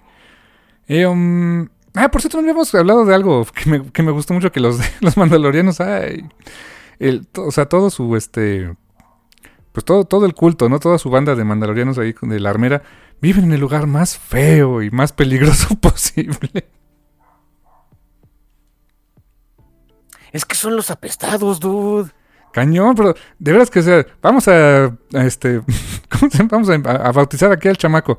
Oye, pero que no hay monstruos aquí, Eh, no hay bronca. Eh, no pasa nada. ¿Cuándo has visto que, que uno- un monstruo se coma a uno de los nuestros? La semana pasada. Bueno, Ah. ¿Cuándo has visto que uno de los monstruos, se- se- uno de los- de- un monstruo se coma de los- a uno de los nuestros después de esa vez? Casi pasa ayer. Después de esa vez, ¿no? Sí, exacto. Que, por cierto, ¿cómo se llama el eh, Ragnar Bisla? El, pues, él le llama hijo. Bisla es el- eres el hijito de Bisla. Sí. Eh, ah, qué sad, pero bueno. Em, Bueno, ok, es esa ya ves, es como en Star Wars, no todo es happy, happy, jojo. En la primera película se muere este Ben Kenobi, o sea, se deja morir a lo imbécil, ok, y, y ok, hay un horrible genocidio porque destruyen un planeta y demás. For kids, sí, for kids. hay una escena en la que van a torturar a la princesa Leia. Eh, claro, pero, pero no muestran que la torturan. Eh, ¿no? Pero sí, eh, pobre- de veras, pobres mandalorianos, como estos los apestados que vivían en, en cuevas y. Pues, ni para ni pa ir, pa- ni pa ir a pedir asilo ahí con este con Griff, con Griff Carga. O sea, decir, el Griff, pues, somos compas, no hay bronca, ¿no? Bueno, es que habían terminado en malos términos. Ah, bueno, él, los mandalorianos sí, pero tienes razón, con mando no. pero con nosotros no, sí. no, no, pero el resto de los mandalorianos sí, claro. Sí, sí, sí. Bueno, y, y- pero, o sea, con todo de que vivían acá en, este, En la miseria. en, en la miseria, ah, pues vemos ahí los resilientes que son. Cuando los, en la, en la temporada eh, tre- 2.5, que era este Book of Boba Fett, pues vimos que de mandalorianos quedaban la armera y Paz Vizla. Y mira nomás. Y, y ahora, y ahora encontramos acá un montón. O sea, ok, no era un ejército ni nada, pero, pero ya vi varios. O sea, como que sí, pues algo tienen los mandalorianos que le gusta a la gente, ¿no? Digo, en el mundo de Star Wars, sabemos que en el mundo real la gente le encantan los mandalorianos, pero sí, so- son, son resistentes los canijos, como cucarachas. Hasta se reproducen, ya hay más. O sea, ya había chavitos en entrenamiento y toda la onda, ¿no? Sí, que no sé si sean este hijos biológicos de algunos de ellos o Foundlings, ¿no? se los encontraron, ¿no? Que, que digo que, o sea, ah, que digo, como qué feo que, que sí los encontraron. Pues literalmente se llaman Foundlings. Sí. Mira, me encontré otro chamaco. Bueno, Sí, son como Batman o Wolverine. recogiendo pupilos, ¿no? Ay, me encontré otro. ¿Cómo que te encontraste? Que por cierto, ahorita que mencionaste, como que en el siguiente capítulo es cuando este, van a, a- a darle la bienvenida a Bocatan como, pues, como parte de ellos. E- Ese capítulo, que es el cuarto, por cierto, se llama The Convert, la, conversa. O sea, en inglés, pues no, en inglés es el, converso o la conversa, pues no, no tienes como mucha, este, eh, pues, no, no es cierto, ese es The Foundling, el capítulo, tienes razón. The Convert es otra cosa, pero bueno. Pero nos brincamos un capítulo, que es el capítulo que fue el más mm, cuestionado de esta temporada, ¿eh? Ah, el del. Dr. Pershing. Doctor Pershing, y, no, solo por el nombre del personaje, pero Katie O'Brien. Y que sí, exactamente, así como que. O sea, tuvo poquito de mando y Boca Tan al principio, que le destruyen su casita, y poquito de mando y Boca Tan al final, donde, pues, bienvenida a la nueva casita, ¿no? Y el resto es ver a, a estos otros dos personajes, eh, pues en una situación que, o sea, la verdad es que se entiende por qué el, por, por qué el capítulo. Sabemos que el imperio no ha dejado de existir. Destruyeron al imperio, pero no está muerto. Eh, exacto. Y, tiene, y, el, y el Imperio, el lado oscuro, tiene galletas, ¿no? Nos vamos enterando que los memes son reales y el, el impe- el lado oscuro tiene galletitas. ¿Sabes qué se parecen? Parecían galletas magma. sí, sí, 100%. De esas amarillas que tienen como en medio, no sé, crema pastelera, una cosa así. que Están buenísimas. O sea, bueno, no sé tu opinión. No son las mejores galletas del mundo, pero sí son ricas para como que comerse una así con café o algo así, ¿no? Exacto, o sea, so- solitas como que, pues, o sea, están bien, digo, no tengo nada en contra de ellas, pero no, no son nada especial. Pero nada más te las echas con un cafecito, un tecito, ah, es otra cosa, ¿eh? Eh, entonces, esas son las galletas del lado oscuro. y de- también de ese, de ese episodio, y, um, pues también rescato mucho el que, pues nos dimos cuenta de que la nueva república eh, en realidad es la nueva república del bienestar, ¿no? Porque con razón se les metió la, primera orden. Sí, o sea, eh, no sé, o sea, entiendo por un lado de que la, gente, ya sé cómo es la gente, ¿no? Viene mucha gente, eh, de que se iban a quejar del capítulo, es que no hubo Mandaloriano, algo así, ah, ok. Em, pero, pues está, o sea, ¿cómo decirlo?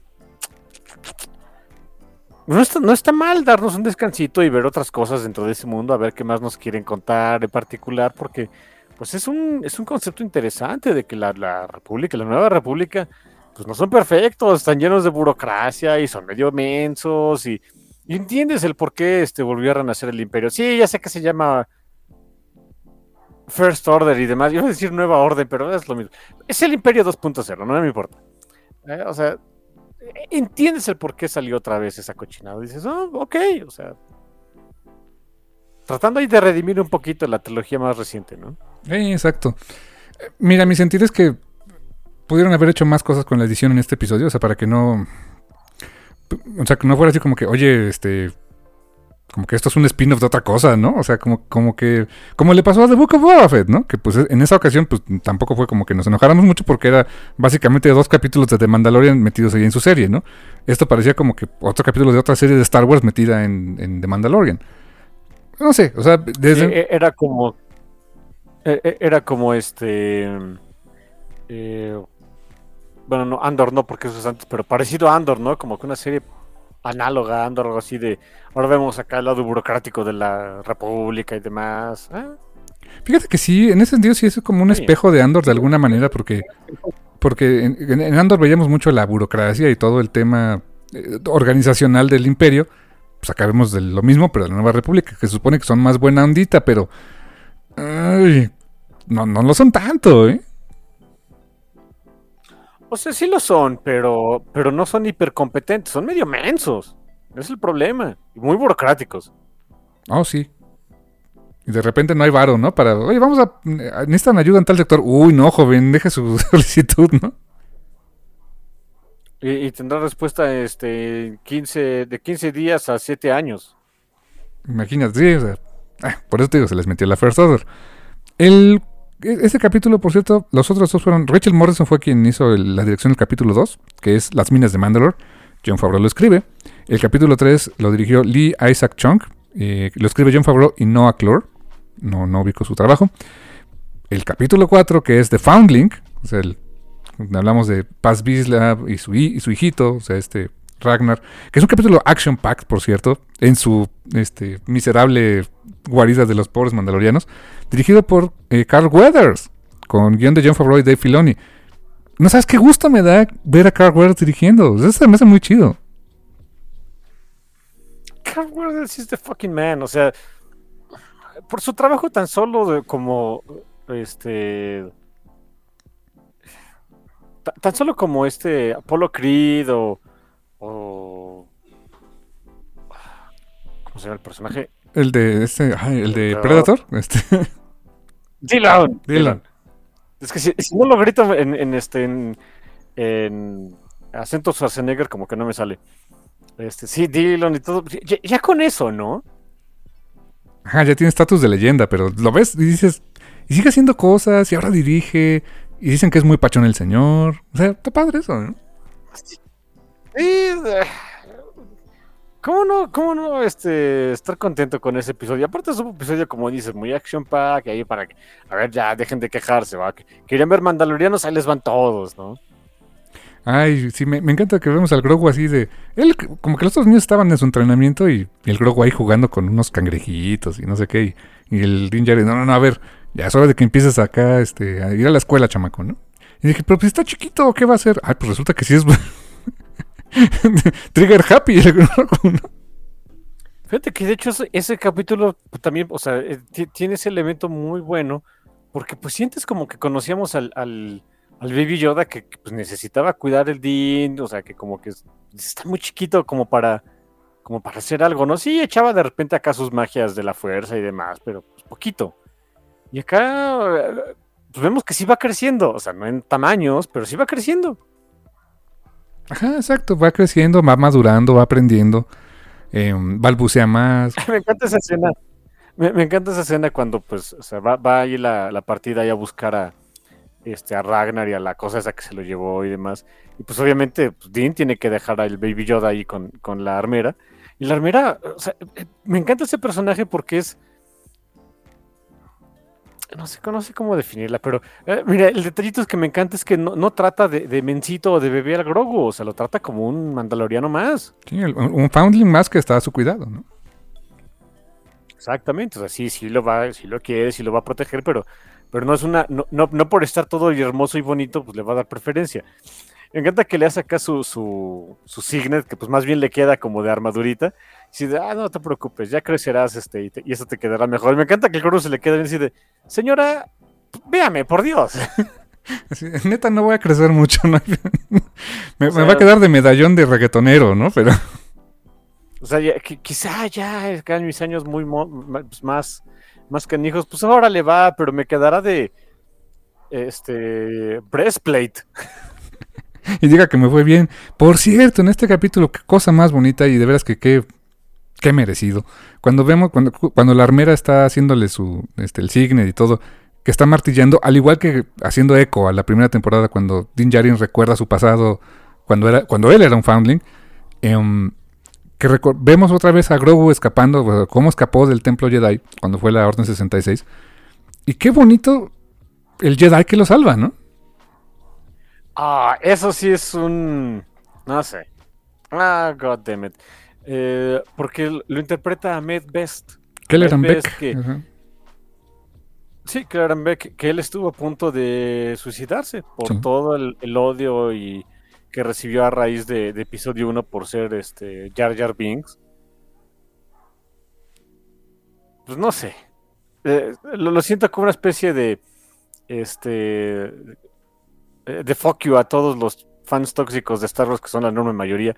Eh, me gustó mucho ver eso. Me, gusta me gustó ver que Ahmed Best está, está bien, que está bien de salud, que está súper entero el señor, este, que es un Jedi acá super badass, que salvó al, salvó al Baby Yoda.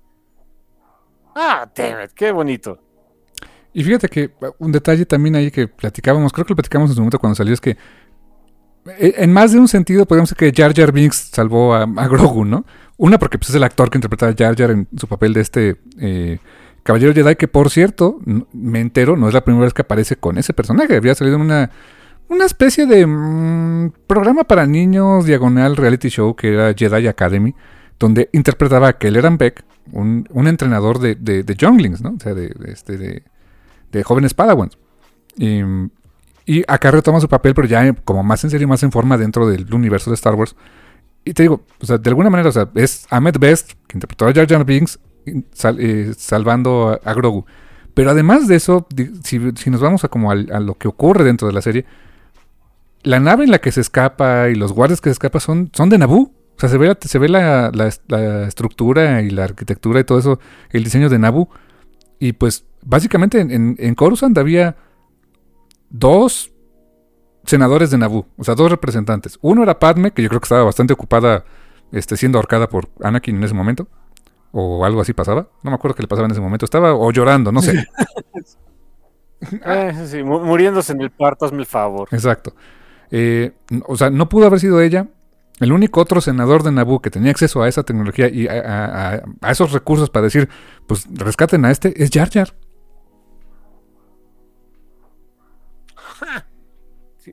Bueno, sí, porque es porque te iba a decir, oye, pero Baylor, Gana no era de Naboo. No, era de Alderaan. No, era de Alderaan, así que sí, claro, el otro, el único otro que podía ser era Jar Jar. Así que doblemente bonito el asunto y muy, o sea, te lo juro que cuando yo no, no lo identificaba físicamente que era Ahmed Best. Cuando salen los créditos que dije, no manches que era Ahmed Best, te lo juro que se me, se me iluminó una sonrisota en la cara. O sea, sentí muy bonito por el señor, ¿eh? Sí, sí, de verdad que sí, fue un, fue un momento, este, ah, por muchos sentidos fue un momento muy, muy pachón. Y en el resto del episodio, como te digo, Action Pack, pelean contra el este, el, Raptor o no sé, esta, esta gigantesca ave, se acaban llevando sus polluelos de foundlings, de mascotas, de comida, no sé, pues se los llevaron. Sí, yo, yo sentí feo cuando sale, o sea, eh, pues van al nido ahí, los encuentran, pues dices, pues ok, entiendo por qué se llevó al chamaquito, ¿no? Porque pues también sus, sus niños tienen que comer. Y ya cuando se, se truenan a la cosa esta, y me quedé de, ay, o sea, sé, que no va por ahí, pero pues mal anda por los, por los polluelos, ¿no? Y cuando vi que se los llevaron, te juro que solté los brazos al aire así de, sí, sí se los llevaron, se acordaron. Sí, ahí los tenían. ya no los volvimos a ver. Lástima, no sé qué pase con ellos. Quizá crezcan, quizá vivan ahora en Mandalore tengan una buena especie en Mandalore, no lo sé.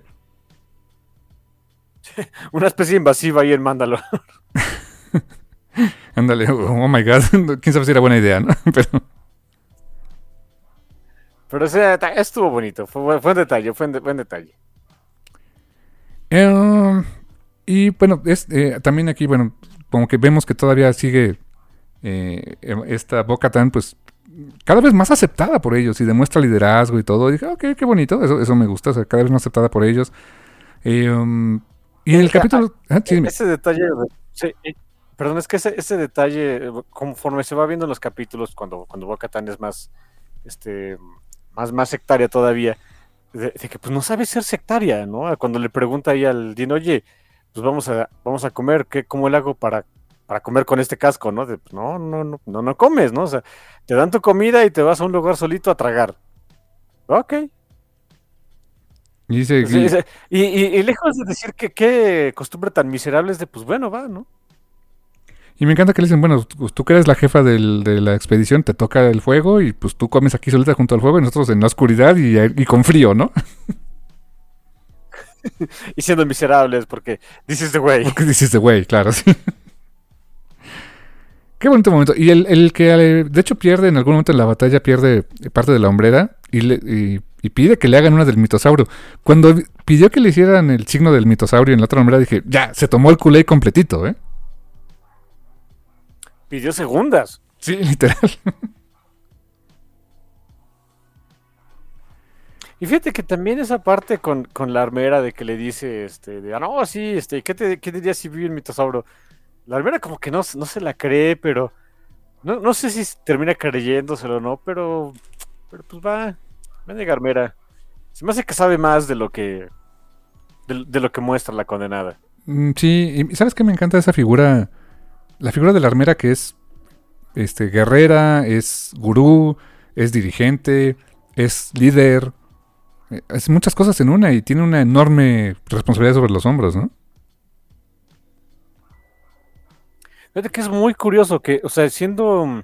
Lo vemos en los en, demás capítulos, ¿no? La figura de la armera es una figura de autoridad canija en, para cualquier mandaloriano, pero no es ella la que dirige. No, no, no, no. O sea, pone orden. que le dice a Exactamente, e, exacto. Ella pone orden, eh, pero no dirige. Al grado de que le, dice a Boca te toca a ti dirigir otra vez a, nuestro pueblo. O sea, Moisés guía a tu pueblo. Pues me quedé de, ok, que. Como, y, sabes qué, como que hace sentido de. Es que si es, ella es la que te hace lo, ahora sí que te, te, chula la armadura. Es la que es tu, este, eh, la, que te resuelve las dudas acerca de, del de güey y demás. Y, y pues, la, que pone orden, aunque sea a, trancazos si es necesario. Como que sería demasiado poder en una sola persona si ella se dedicara también a dirigir la sociedad mandaloriana. Así que, no sé, ok, me gustó, me gustó ese, ese papel que le dan de... Es una autoridad canija, pero no es tu líder. Como honestamente lo fue Yoda. Yoda era, era todo eso al mismo tiempo y así le fue, ¿no? Es un excelente punto, no, no lo había pensado, pero sí, o sea, Yoda era una figura tan, tan importante eh, para, para el, culto horrible de los Jedi, que en el momento en el que, en el que él falló, ¿qué creen que pasó? Todos fueron al demonio. Fíjate que no lo había pensado así, chip. Es un buen punto. Que, o sea, que bueno, mira, mendigos mandalorianos también algo se la sabían. No ponían todos los huevos en una canasta. Mira, definitivamente ni los Jedi ni los mandalorianos son perfectos, pero creo que los mandalorianos tienen más sentido común y son más, son más cool, ¿no? Sí, sí, obviamente me, así, rough me the wrong way que así su, su parte de su religión son las armas así de republicanos, pero pero hay otras cosas muy pachonas, o sea, esa a cada rato y, creo que es parte de la temática de esta de esta temporada que más bien se podría, ya lo podremos conocer como The Mandalorians, en, plural, en donde eh, a cada rato hacen referencia que los, los mandalorianos juntos somos más fuertes. Es como ese, que ya es un meme ahí de, de Planta de los Simios, ¿no? Mandaloriano junto, fuerte, o sea. Pues es que sí, sí. Eh, estando juntos son más fuertes. Me encantan esos mandalorianos comunistas adoradores de armas raros. que literalmente tienen casi casi que una hoz y un martillo, ¿eh? La armera es exacto. Bueno, tiene un martillo y unas pinzas. Sí, sí, sí. No, no se podían ver tan, este, tan explícitos, pues. Casi, casi. Sí, yo creo que los dicen, a ver, a ver, a ver, ¿qué pasó aquí, no? a ver, a ver. Si te no, a ver, este, chill, Ah, está bien. Si no le podemos dar una, Sí, oye, la, armera tiene un martillo. Oh, sí, claro, o sea, hace sentido, ¿no? Es, oficio y todo. Y le queremos dar otra arma, este, eh, una, este, o sea, en inglés no sé, a blade. Ah, ok, sí, está bien, está bien. Quizá la curvemos un poco. Ok. Quizá de forma como de, de, de, de os- A ver, no, espérate. Sí, un momento, hijo. Luego ya el capítulo 5, The Pirate, el pirata. Eh, Muy episódico también en algunos casos la, temporada, bien en ese sentido, o sea, porque pues se resuelven cosas en cada episodio, eso, está, eso también por otro lado también está padre. Dirigido por Peter Ramsey, escrito por John Favreau. John Favreau escribió mucho este, esta temporada. Eh, um, básicamente aquí dos cosas importantes es, vemos otra vez la nueva República del Bienestar, que todo es buro- burocracia y no hay recursos, ¿no? Ah, sí, sí, sí hay recursos. también también no, no los rebajes a tanto, ¿no? O sea, pero tienen defe- o sea, es que ese es el punto. No es demonizar a la, a la República. La República e- e- era necesaria, era necesario derrocar el imperio, por supuesto. Y es, era necesario este, pues un, un nuevo orden de gobierno, claro, claro. Pero no va a ser perfecto. Creo, creo que eso es, o sea, fuera de los memes y de la exageración que estamos haciendo, creo que es algo que hace bien la, la serie de, o sea, no es perfecta, pero no la estamos demonizando. Hay, hay buenos elementos dentro de ello. Este, este, el piloto, este, ¿cómo se llama? Carson Tiva. Carson Tiva. O sea, vemos que o sea, hay, hay muy buenos elementos dentro de, de la, de la República que quieren hacer las cosas bien, que pues por circunstancias, ok, o sea, de modo, no siempre pueden, pero, pero, pero hay pachones. Y, y vemos que Carson Tiva es, es, es- es hiper competente, ¿no? O sea, más de esos. Eh, eh, exactamente, eso sí. Y, y todo se desata porque los piratas estos, pues obviamente enojados que los corrieron del... de- los corrieron mucho de Nevarro, dije, pues ahora voy a invadir, ¿no? Y me encanta que Nevarro ya iba bien, ya iba todo a dar, llegan estos y empiezan a crear destrucción. Necesitan ayuda, la República dijo, no, pues meta su, meta su requisición, joven.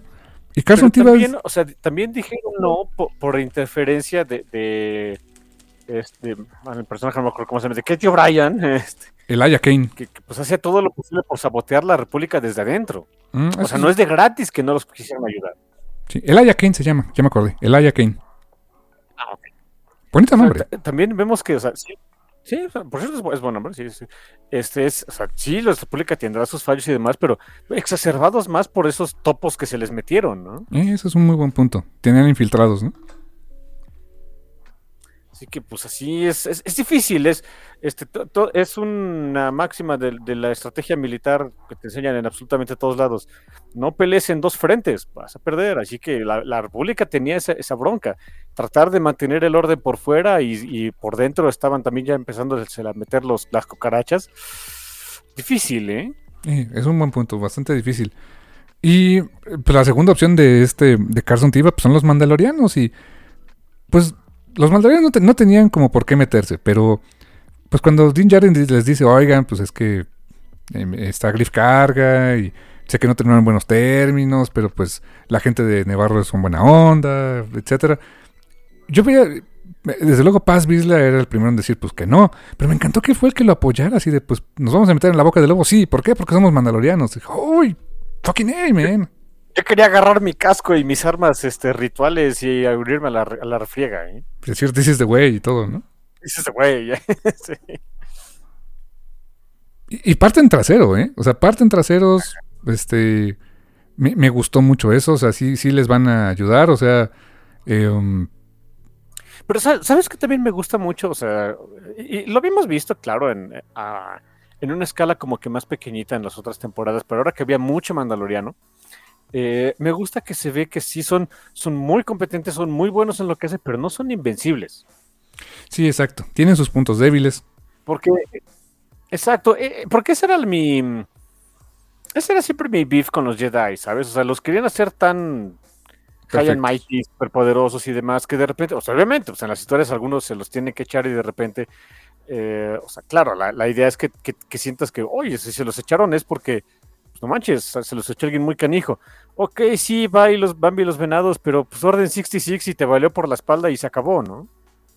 Exacto, y acá los mandalorianos igual, o sea, sí estarán cubiertos de Beskar, algunos de Beskar de mejor calidad que otros seguramente, em, pero tienen, literalmente el hecho de que tienen grietas, o sea, tienen eh, puntos débiles en la armadura, es, es al mismo tiempo algo lógico por la física de cómo está construida su armadura y también es poético, o sea, tienen sus fallas, ¿no?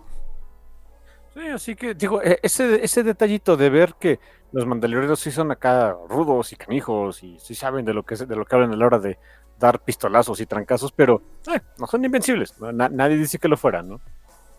En ese sentido, este capítulo del pirata también es un poco eh, velado homenaje que eh, lo han hecho N veces en Star Wars, como los siete samurai. Explica cómo.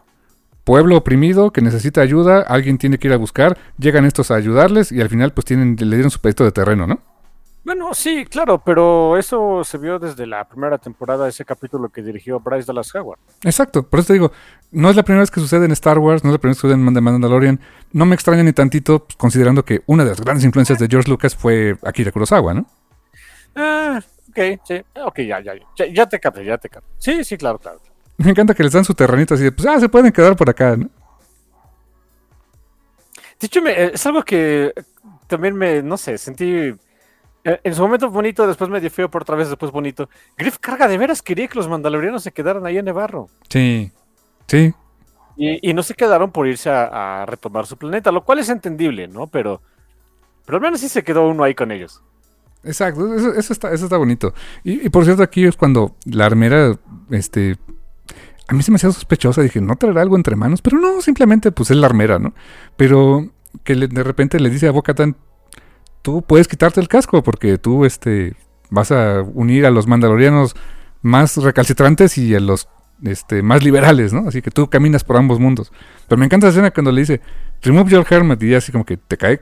No, usted remove your helmet. Bueno. y hay un meme por ahí de, now remove your pants. Y así Bo-Katan de, um, ok. Pero lentamente, hija, ¿no? Pone música, ¿no? Así de, again, but with this. Dice, A ver. Pero esto, ¿por qué? Ah, te hiciste güey, ¿no? ¿Es ese? ok, ok, nice. Ah, si tuviera este, habilidad artística dibujaría eso, ¿eh? La historia de pelos. Oh, Dios. Me sacaste la sonrisa. Oye, me- me- Sí, me- cuando lo ven los mandalorianos que se, que se le quedan viendo que anda sin casco así de, pues que no dijimos que sin armas, bueno, o sea, como que, que- ¿qué onda contigo, no? Y, y- y el mando así como que, ah, pues sí, claro, yo sí me tuve que ir a bañar ahí a la fosa del mitosaurio y usted, ah, usted tú quítatelo, no hay bronca, ¿no? Yo me fui a bañar acá a, las aguas con el mitosaurio, casi me chupa la bruja. Y con boca tan, ah, tú quítate. Pues, ya vimos quién es la consentida, ¿no? Eh, sí, exacto, y nomás porque tiene- está bonita, ¿no? Si no fuera a ver mi, mi carita de Pedro Pascal.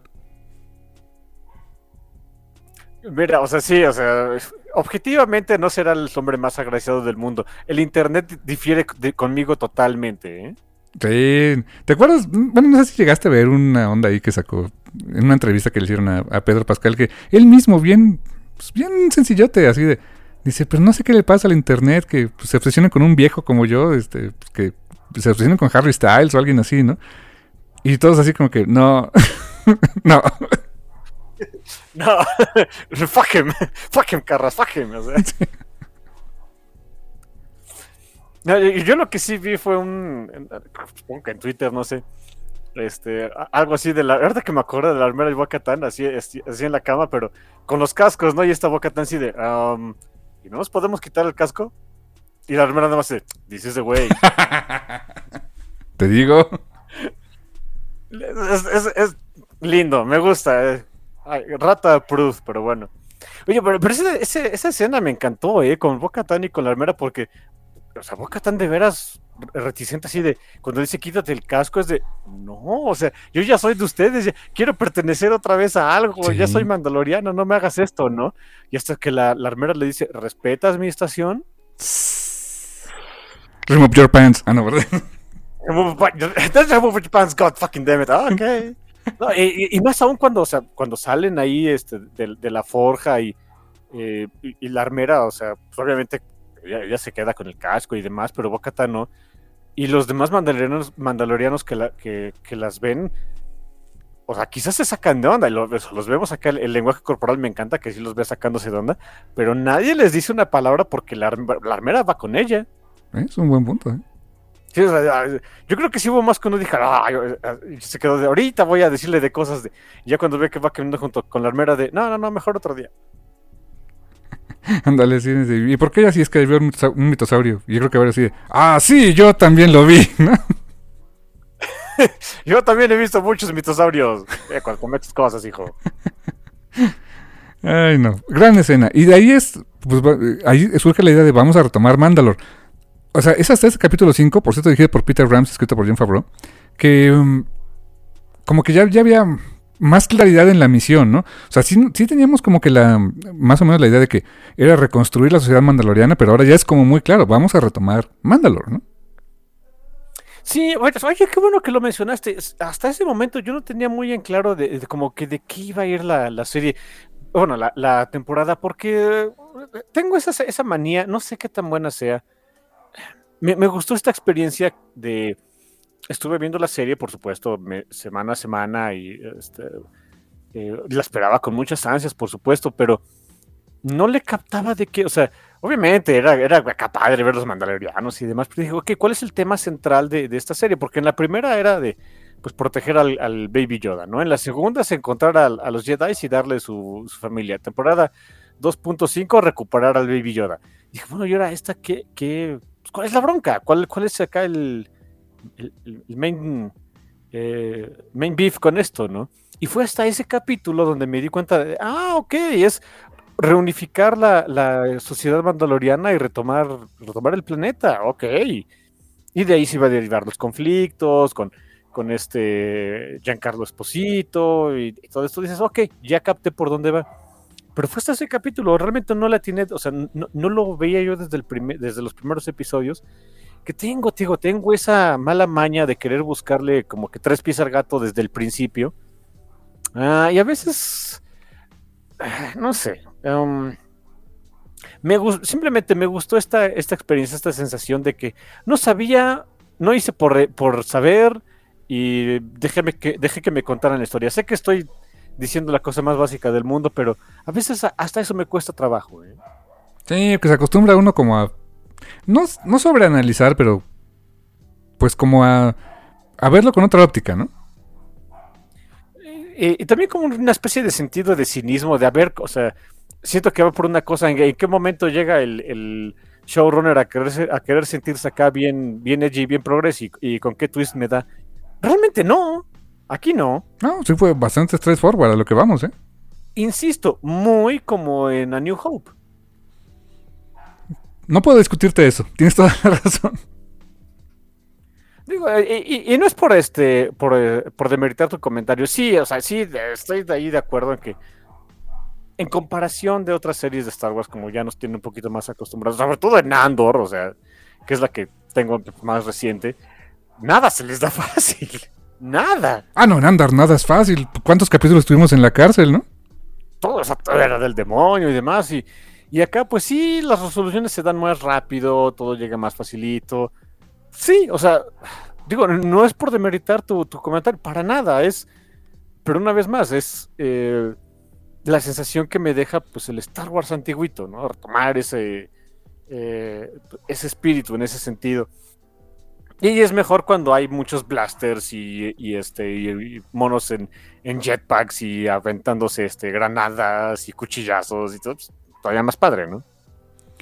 hablando de cuchillazos, granadas, aventarse de blasters y todo eso, ¿cómo no? Llegamos al capítulo 6, eh, Guns for Hire, em, que básicamente es lo que hacen, así conocimos a Mando, era un mercenario, ¿no? O sea, era, hacía, hacía, esas, chambas de, eh, ¿cómo era? You can, eh, I can bring you in warm, or I can bring you cold, ¿no?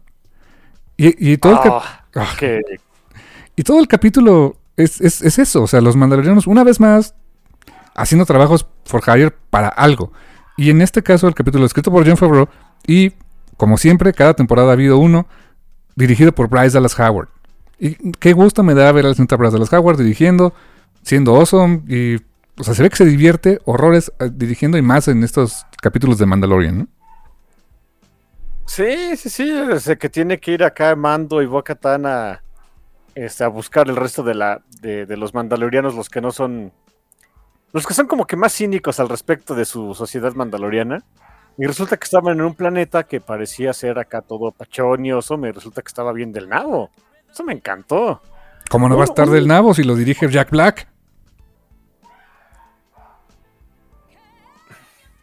Pues sí. bueno, realmente no dirigía mucho. No, no, realmente. Mira, Yo sé que a mucha gente le encanta Jack Black. El señor no me ha hecho nada, pero algo tiene el condenado actor que me cae mal. Se me sienta en el hígado Jack Black. Fíjate que no, a, mí, a mí me pasaba eso de veras que se me sentaba en el hígado hasta que empecé a. Bueno, es que no, no lo veía, pero más bien veía películas donde él hacía este, actuación de voz. Y es muy bueno. Eh, Y desde ahí, o sea, no puedo decir que sea eh, santo de mi devoción, pero ya me es neutral el dude. Pues hizo a Po, ¿no? En este Kung Fu Panda. En, en Kung Fu Panda, que es un excelente trabajo. Síndrome en Los Increíbles es un excelente trabajo. O sea, como actor de, de- de voz en, en distintos, o sea, para, para animaciones y cosas, y es, es excelente, es un excelente actor para eso. Y ahorita Em, tiene, tiene el, te- perdón, te interrumpa, tiene ahorita el, el- tema musical de moda. ¿Eh? La canción de que, de- que canta, que canta como Bowser en Mario Bros. Holy, holy shit.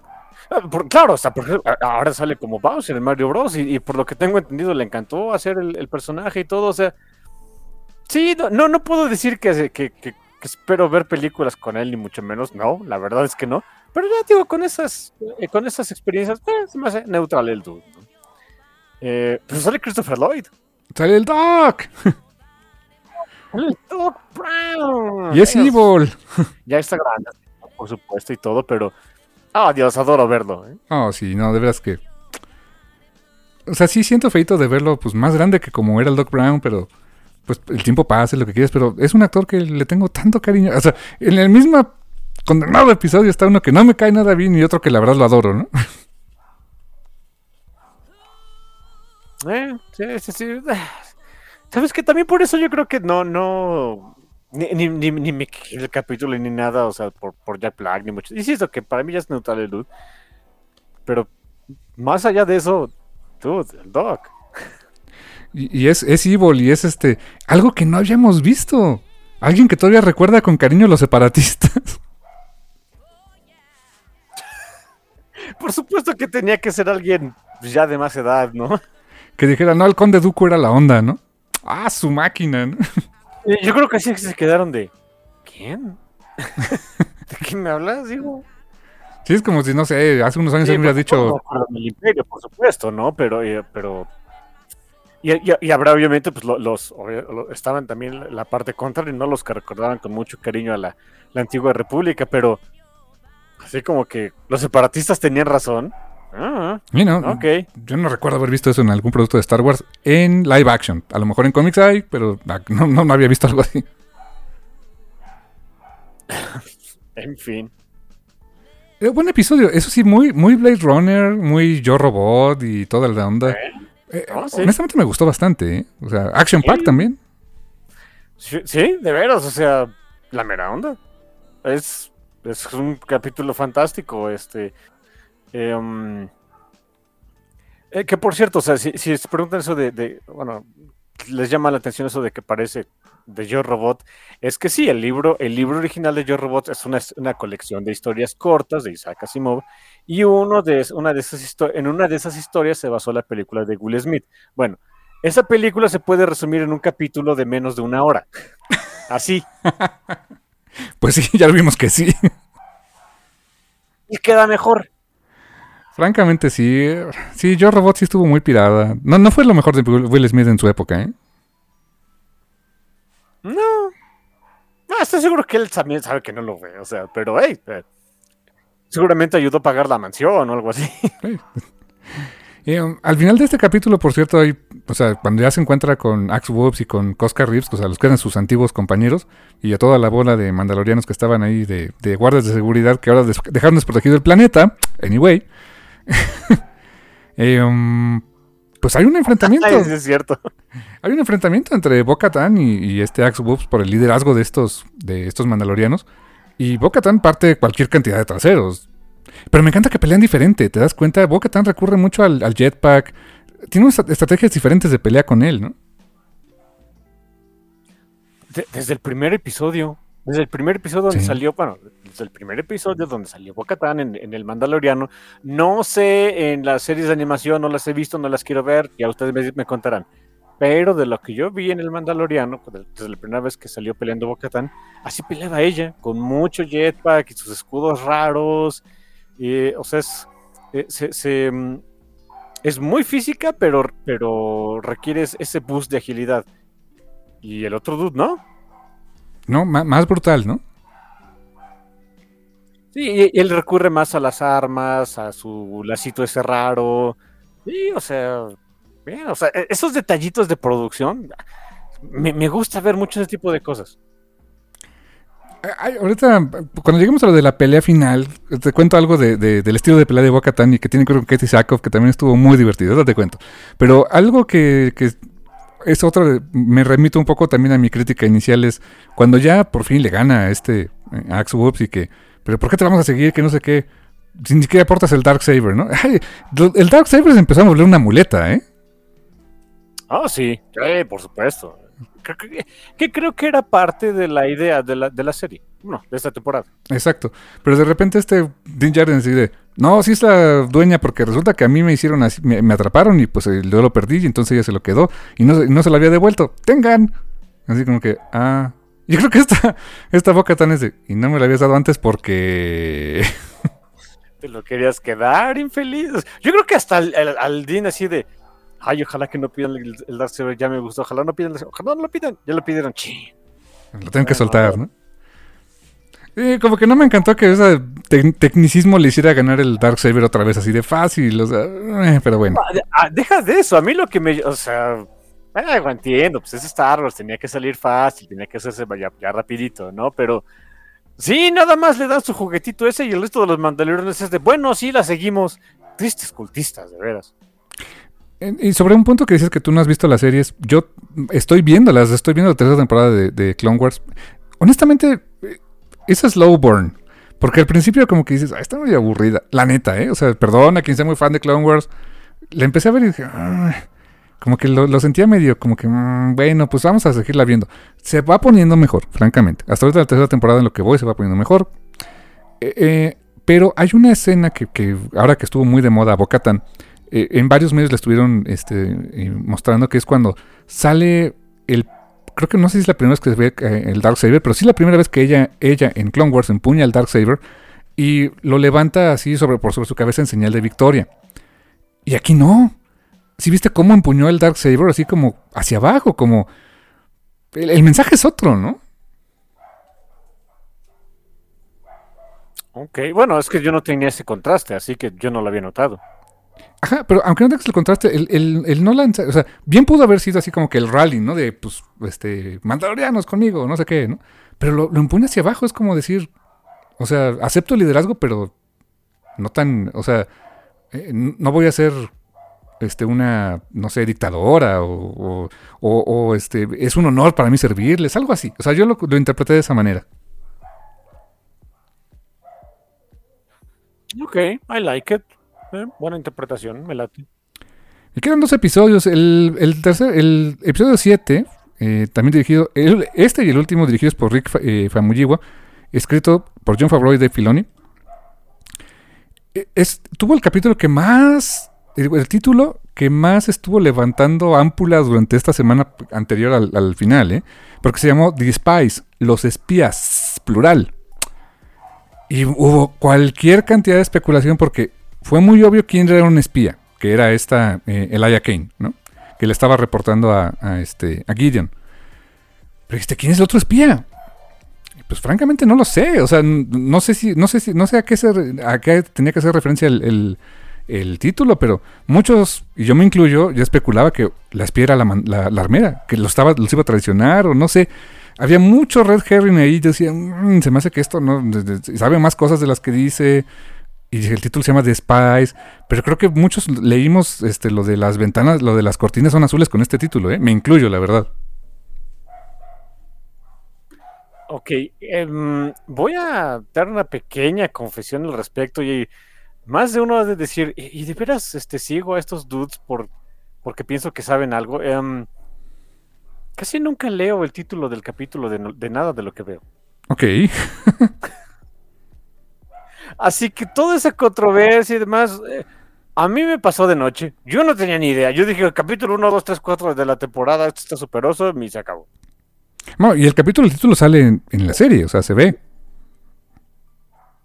Sí, pero no le pongo atención. ¿Eh? Ok, no, y está bien, es válido. Por eso yo creo que te liberaste de esas. Eh, eh, cuando de repente es de, ah, es que los capítulos, o sea, el nombre del capítulo así de, ¿cuál capítulo será ese? Que dicen, y, y, lo acabo de ver, ¿no? O sea. Pero fíjate que te fue bien en ese sentido porque te evitaste esas mental jackets que yo dije, pues, ¿será? ¿No será? porque ese capítulo termina en una nota muy fea. O sea, pues la neta sí dices, aquí es algo que creo que hizo muy bien este episodio. Dejó muy en claro que sí hay peligro, ¿no? Eh, porque los, los mandalorianos van a recuperar Mandalor. Se encuentra con unos mandalorianos que este, decidieron quedarse ahí en el planeta y vivían medio en la miseria, en un, en un barco. Y resulta que hay muchas, pasan un friego de cosas. Moff Gideon regresa, Moff Gideon tiene eh, este, su, su este, teleconferencia con unos del Imperio. Aparece el que es el papá de, de Hawks, de, de, de ¿cómo se llama? De, de The Last Jedi, de la, de la última trilogía. Sí, sí, ¿no es el mismo actor? Es su hermano. nice. Yo también pensaba que era el mismo actor, pero no, es su hermano, se parecen mucho y es su hermano mayor. Nice, ok, me late, sí, me late. Y pues, Moff Gideon revela muchos sus planes, de quiere un, un ejército, quiere, quiere guerreros perfectos que mezclen lo mejor de pues de los Jedi, de los Mandalorianos y este y del Imperio, ¿no? Así como que, ok, ambicioso el señor, ¿no? Bueno, es, es Moff Gideon, dude. Y pues viene, o sea, eh, pelea con los estos. Me encantó ver los nuevos troopers, los, los troopers con armadura de Beskar. ¡Wow! O sea, e, esas secuencias de pelea. Eh, um, cuando pelean contra los guardas pretorianos, bueno, que Paz la pelea con ellos y pierde directamente. Y, o sea, todo eso, todo eso y que, que, se llevan a, a, a, Din que pues lo... No, no sé por qué no lo mató Gideon ahí, pero se lo lleva para cuestionar, para investigarlo, para este, no sé, a ver qué fregados. Eh, el Grogu, ah, y el Grogu, creo que es aquí cuando le dan al, su meca, ¿no? Sí, le, le, dan su, su meca de IG-11, eso, eso de que eh, pues, bueno, el Dingy le decía, no, no, no, no le queda, aquí sácalo de ahí el Grogu, no. No, no. Y luego bien felices todos los yes, yes, yes. y el mando así de me lleva la frega. Eh, yo creo que esa era la principal preocupación de, ay, ahorita voy a tener que aguantar esto. Gracias, Griff Carga, ¿no? Sí, por ahí hay, alguien dijo, es que Grogu ya, ya no es bebé Yoda, ya es toddler Yoda. O sea, ya está en esa edad de que está de fregaquedito. sí, es buen punto, sí. Entonces, pues sí, pero muy bonito eso. Me encantó que tiene una razón que le dieron el, el mecha. De repente, cuando se están peleando los mandalorianos, él llega a separarlo así de bájenle dos rayitas a su bronca, ¿no? Eh, eh, cuando Boca Tan le dice al Dean de no, no, no, no puedo, nadie, nadie puede intervenir, eso tiene que resolverse solito. Como que en el mensaje no le llegó al Baby Yoda, ¿no? De no, no, esto sí se tiene que acabar. Y me encanta que Boca le iban a decir que no cuando está súper adorado. Yo creo que se, se iban a sentir mal el Paz Vizla y el este Axe eh, Body Spray o como se llame. Este así de, pues, ¿cómo le iban a decir que no al Baby Yoda? Y me encanta que Boca Tan le dice, oye, qué bien le enseñaste, o sea, le, le enseñaste muy bien a tu, a tu, a tu alumno. Y dice, no, yo no enseñé eso. Eh, hay que recordar que pues, venía ahí de, de, otros sectarios también, ¿no? Algo tenía que sacar de bueno de esa bola de eh, monos horrorosos, aburridos de los Jedi. Algo se le pegó, ¿no? Algo se le pegó, algo bueno tenían que tener. Bueno, recordemos que quien le enseñó pues, es lo que quedaba de los Jedi, ¿no? Luke Skywalker. Y pues, mira, Luke, Luke estaba haciendo su mejor esfuerzo, también dale chance, ¿no? le echó ganas. Eh, algo es algo. No le salió bien con Kylo Ren, pero pues, lo intentó, ¿no? No le salió nada bien en la vida. Y no, no por eso acabó en ese este, ¿dónde queda? ¿Jakku? No. No me acuerdo cómo se llama el planeta, pero este.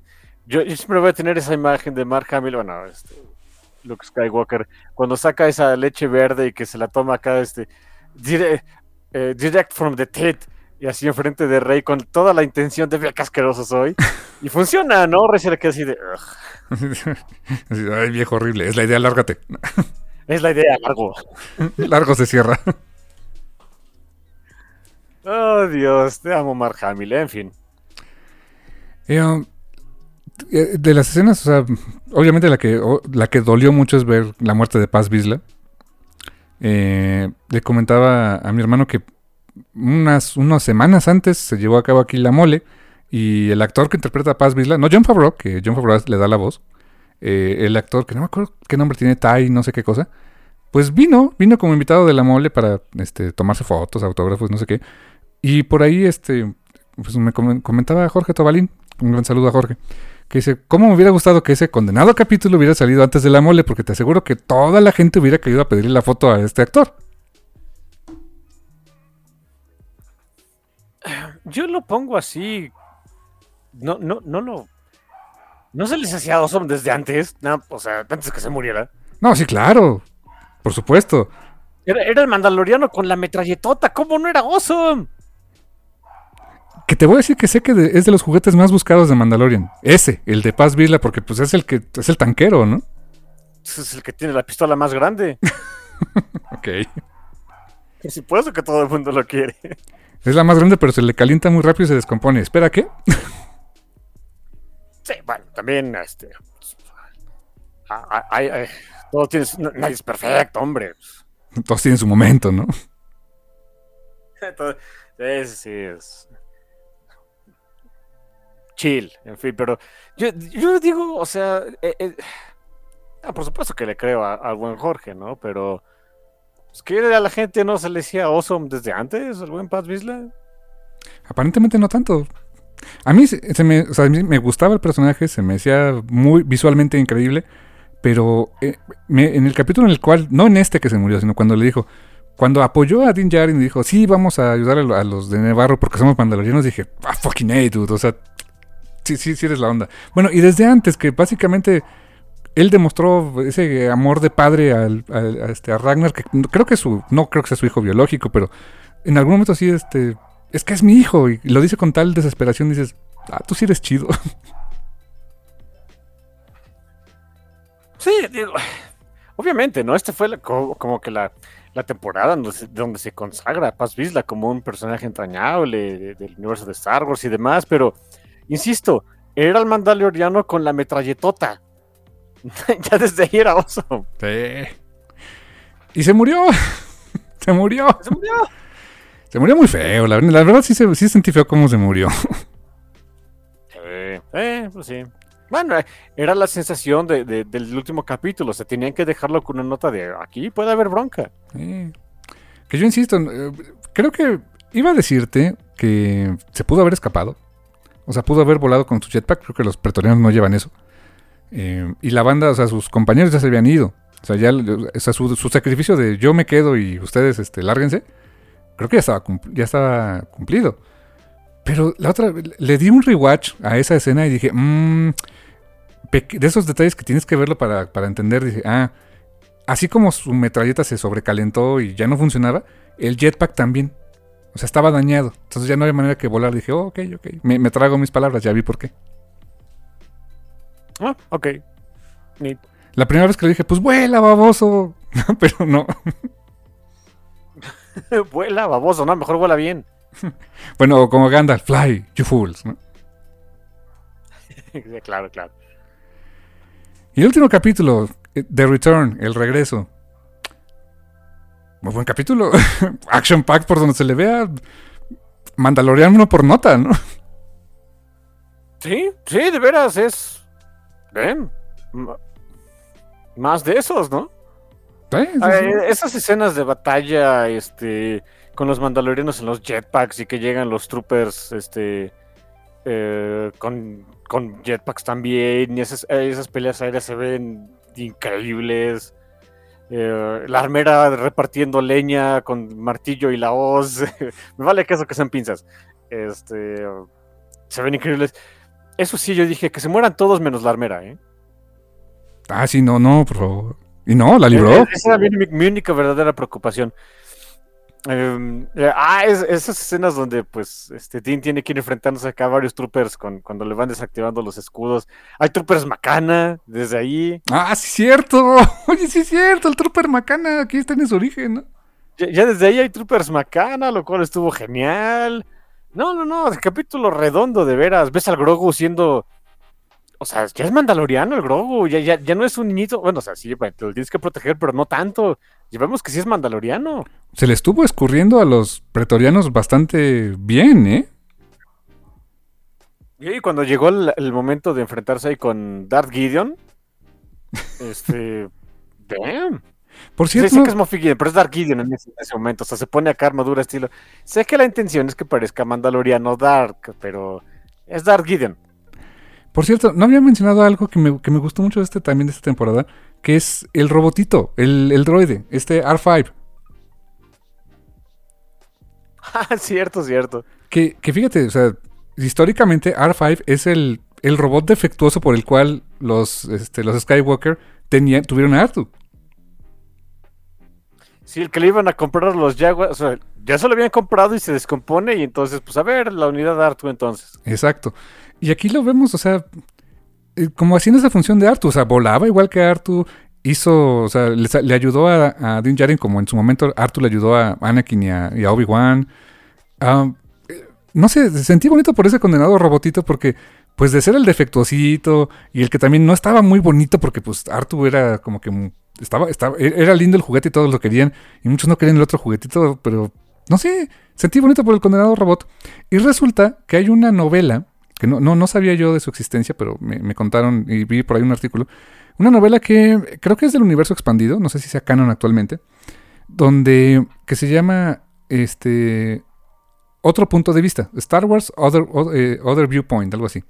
Y donde cuentan varias de las cosas de Star Wars, pero desde el punto de vista, o seguimos la historia de este robot, de R5. Y de alguna manera eso nos lleva a cómo llegó con Pelimoto y toda la onda. Y que pues ahora se, vuelva, se vuelva el, el, el R2, pero ahora es el R5 de, de, de Dean. Estuvo bonito eso, ¿eh?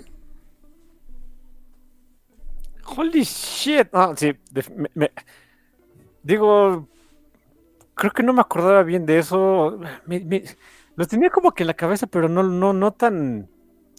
no- eh, not completely aware of it. Y le, le acabas de dar una arista extra a la serie, así que todavía, todavía la amo más. Oye, cuando llegan los robotitos, lo- los mouse droids a fregarlo. ah, eso es genial, ¿eh? y él así de, ah, fuck this shit, vámonos. ¿no? Sí, al principio, cuando era uno, pues sí, ¿no? Le da acá sus, sus toques y ya la goma. Pero ya cuando llegan de varios, ay, no, fuck this. Vámonos, me encantó esa parte. Eh, eh, también hay un gran. Los, gran- las peleas, la- fíjate que las peleas, y aquí me, acuer- me acabo de acordar del comentario que también te iba a hacer. ¿Te fijas que cuando pelean eh, Gideon, Bo-Katan, Din Djarin, eh, hay mucha. Es un combate muy físico. eh, O sea, sí hay armas y todo. Destruyen el condenado Darksaber. Y fíjate que dije, qué bueno que destruyeron esa cosa. Sí, yo también dije, sí, ni- nice, es lo que se tenía que hacer. Ajá, sí, sí fue, fue como destruir el trono de hierro, así como que ya, let's, o sea, ya superemos esto, ¿no? Mira, es un poco, o sea, ahora sí que ya se había visto incluso en Star Wars. Es como, como cuando destruyen el sable de Luke Ándale, sí, por ejemplo, sí. en, en este eh, The Last Jedi. Sí, es de- también ya, o sea, ya, ya estuvo con esto, a lo que vamos, a, a lo, a lo que sigue. Eh, es muy parecido a ese momento. Exacto, y, y es que sí, acabar ya con ese McGuffin y vamos a lo que sigue y legitimizar el liderazgo de Mandalore de otra manera, qué bueno, porque si es de como que, ay, el que tenga el sable va a liderarnos, y si es un baboso, Sí, bueno, se, se- se me hace que por eso es como, como acabaron, ¿eh? Y te decía del estilo de pelea, muy físico, muy. y Este, y no te das cuenta que todos, o sea, eh, Darth Gideon, eh, Bo-Katan, Din Djarin, eh, varios mandalorianos, hacen mucho. O sea, te deslizan mucho con las rodillas. Para darte un fregadazo de, como para sacarte de balance y todo ese rollo. No lo había notado, ok. Y yo noté mucho esas, esas peleas. De, de hecho, cuando este eh, eh, Din Djarin está peleando eh, como si fuera videojuego, ¿no? Que desbloqueando niveles con los estos este, guardias. en algún momento se desliza así para sacar a uno de balance, el otro le avienta un cuchillo, o sea, tenía muchas técnicas. Y resulta que eh, por ahí publicó una foto esta Katie Sackhoff, donde mm, se, le ve, se ve con su traje, o sea, de, o sea puesto de, de Tan, pero las botas, sobre todo las rodillas, estaban prácticamente destruidas. Y ella bien feliz, así como que, ah, como, como haciéndose cuenitos Merol y sacando la lengua así de, ah, qué fregón. Porque resulta que eh, le decían, bueno, aquí en estas escenas donde vas a pelear así, te tienes que deslizar con las rodillas, este, eh, lo va a hacer la, doble. Ni él ni más, yo quiero hacerlo. Y ella lo estuvo haciendo y lo hizo tantas veces y lo hizo tan bien que se acabó las botas. Ok, kudos, ¿eh? Y, lo dice, hoy puso la, ese fue un buen día porque terminé con las rodillas raspadas, estuvo súper chido. ah, mira, qué badas, ¿no? Ah, sí, todavía más respeto para la señorita Sakov, mala onda, ¿eh? sí, sí, sí, no, Por eso dije, dije, ¿qué, escena habrá sido esta? Pues seguro fue esta, porque se deslizaban mucho así, las tomas muy, muy dinámicas. Honestamente, la dirección de Rick, Rick Famuyiwa, muy buena, ¿eh? Sí, sí, sí. Esa, la, confrontación final entre Dean, Bo, eh, Grogu y, Darth Gideon. Muy buena. Cuando se, cuando se está este, estrellando acá la, nave insignia de los Mandalorianos. Ah, qué escenas, ¿eh? Yo dije, ya se nos va a pelar el Axe Body Spray. No, estoy bien. dije, oh, bueno, está bien. O sea, pues, él sí tenía un jetpack este, funcional, ¿eh? Sí, sí, sí, también me trago mis palabras, pero honestamente sí dije, oh, yo dije, bueno, gran sacrificio de Axwell. No. no, quiero vivir. sí. Dije, ok, bueno. Eh, vemos que Gideon acaba quemado, destruido por la explosión, pero ¿sería Gideon realmente? Porque vimos que había unos clones. I don't know. Si quieren traer a Giancarlo Esposito, lo pueden hacer. ¿no? fuego. Mira, si a Anakin este, se, lo chupó la bruja en la lava, pues que a Gideon no lo reconstruyan como Darth Gideon todavía más, ¿no? Si a Darth Maul lo partieron en la mitad y regresó. ¿Regresó Darth Maul?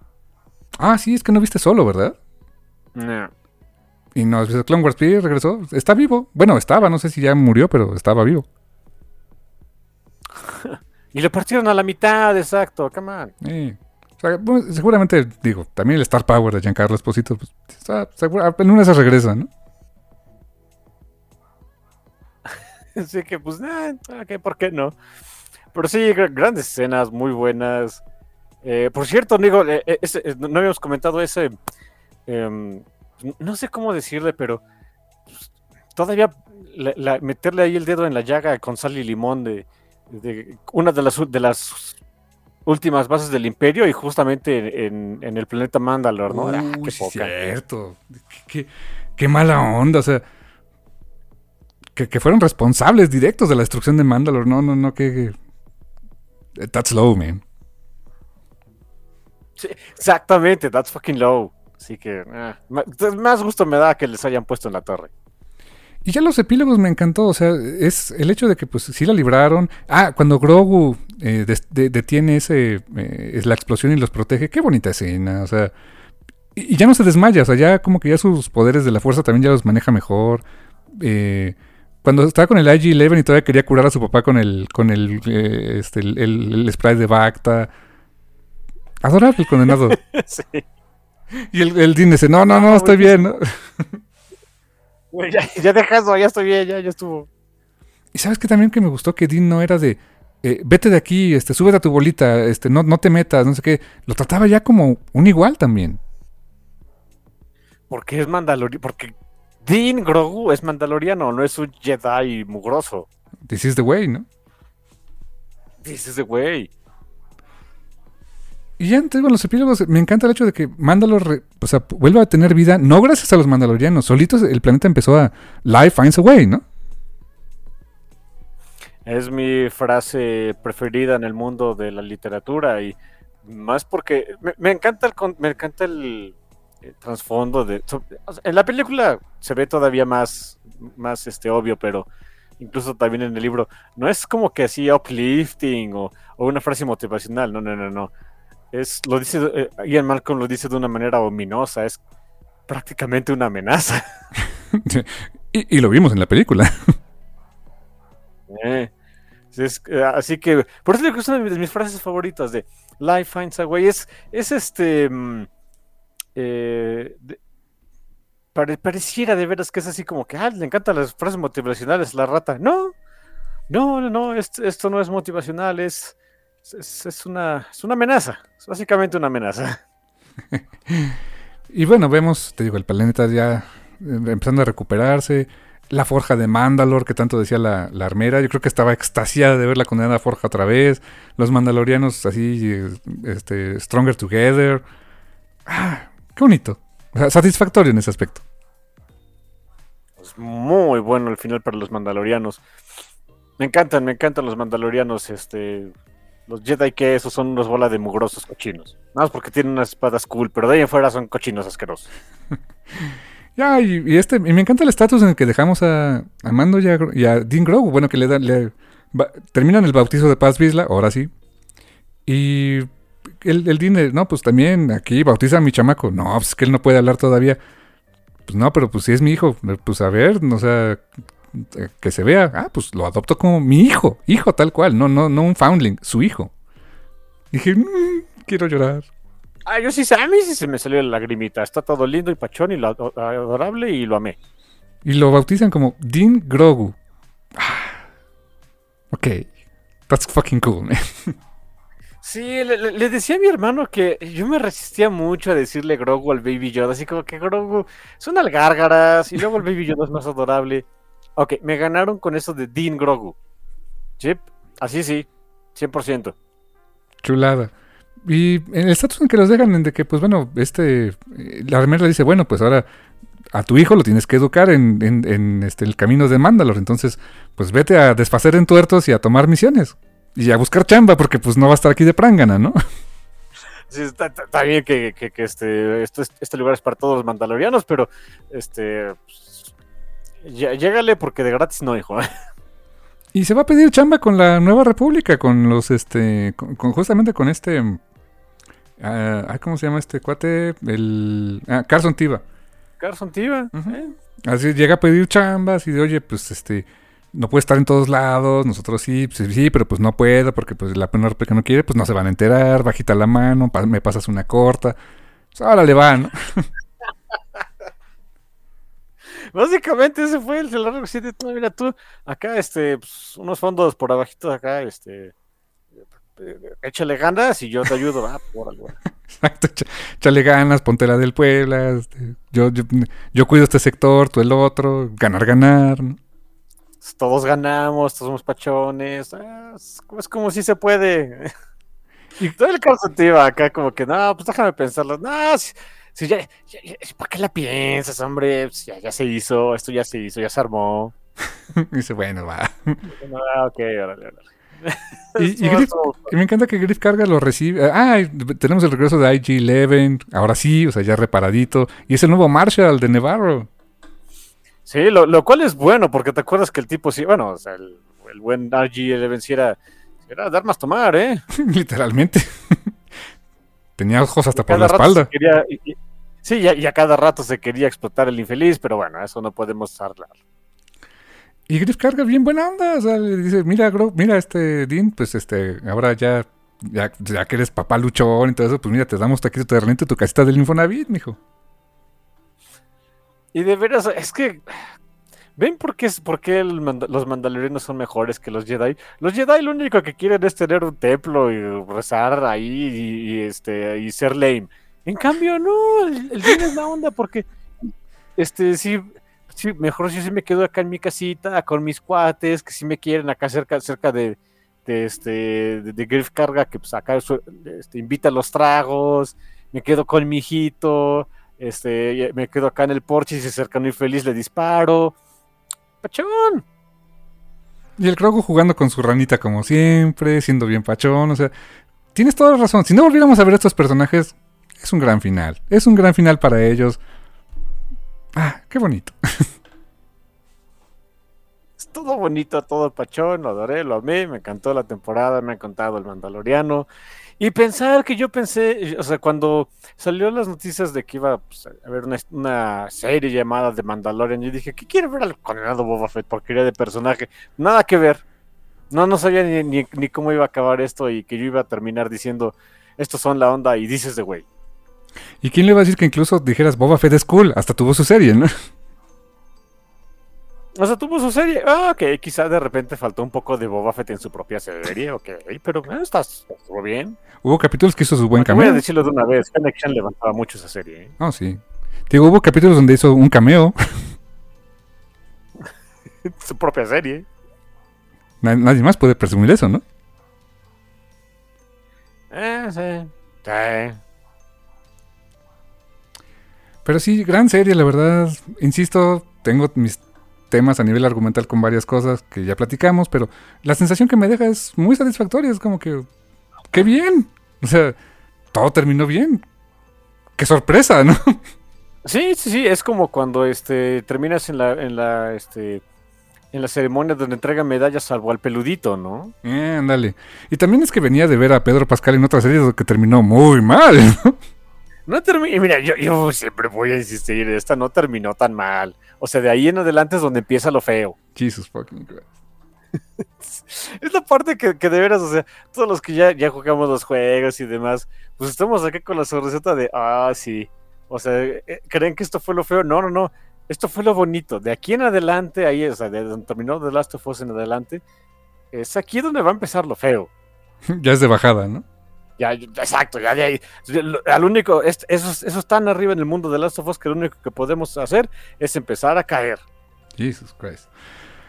No es el caso con The Mandalorian. Termina en una, eh, eh, en una nota muy alta. eh, con ganas de que no me los vuelvan a tocar y ahí déjenmelos. Eh, sé que los voy a volver a ver. Ojalá, pero no, es- no sé. Que sea como apariciones especiales de repente, una que otra aventurilla. Pero siento que ya cumplieron lo que tenían que hacer, ¿no?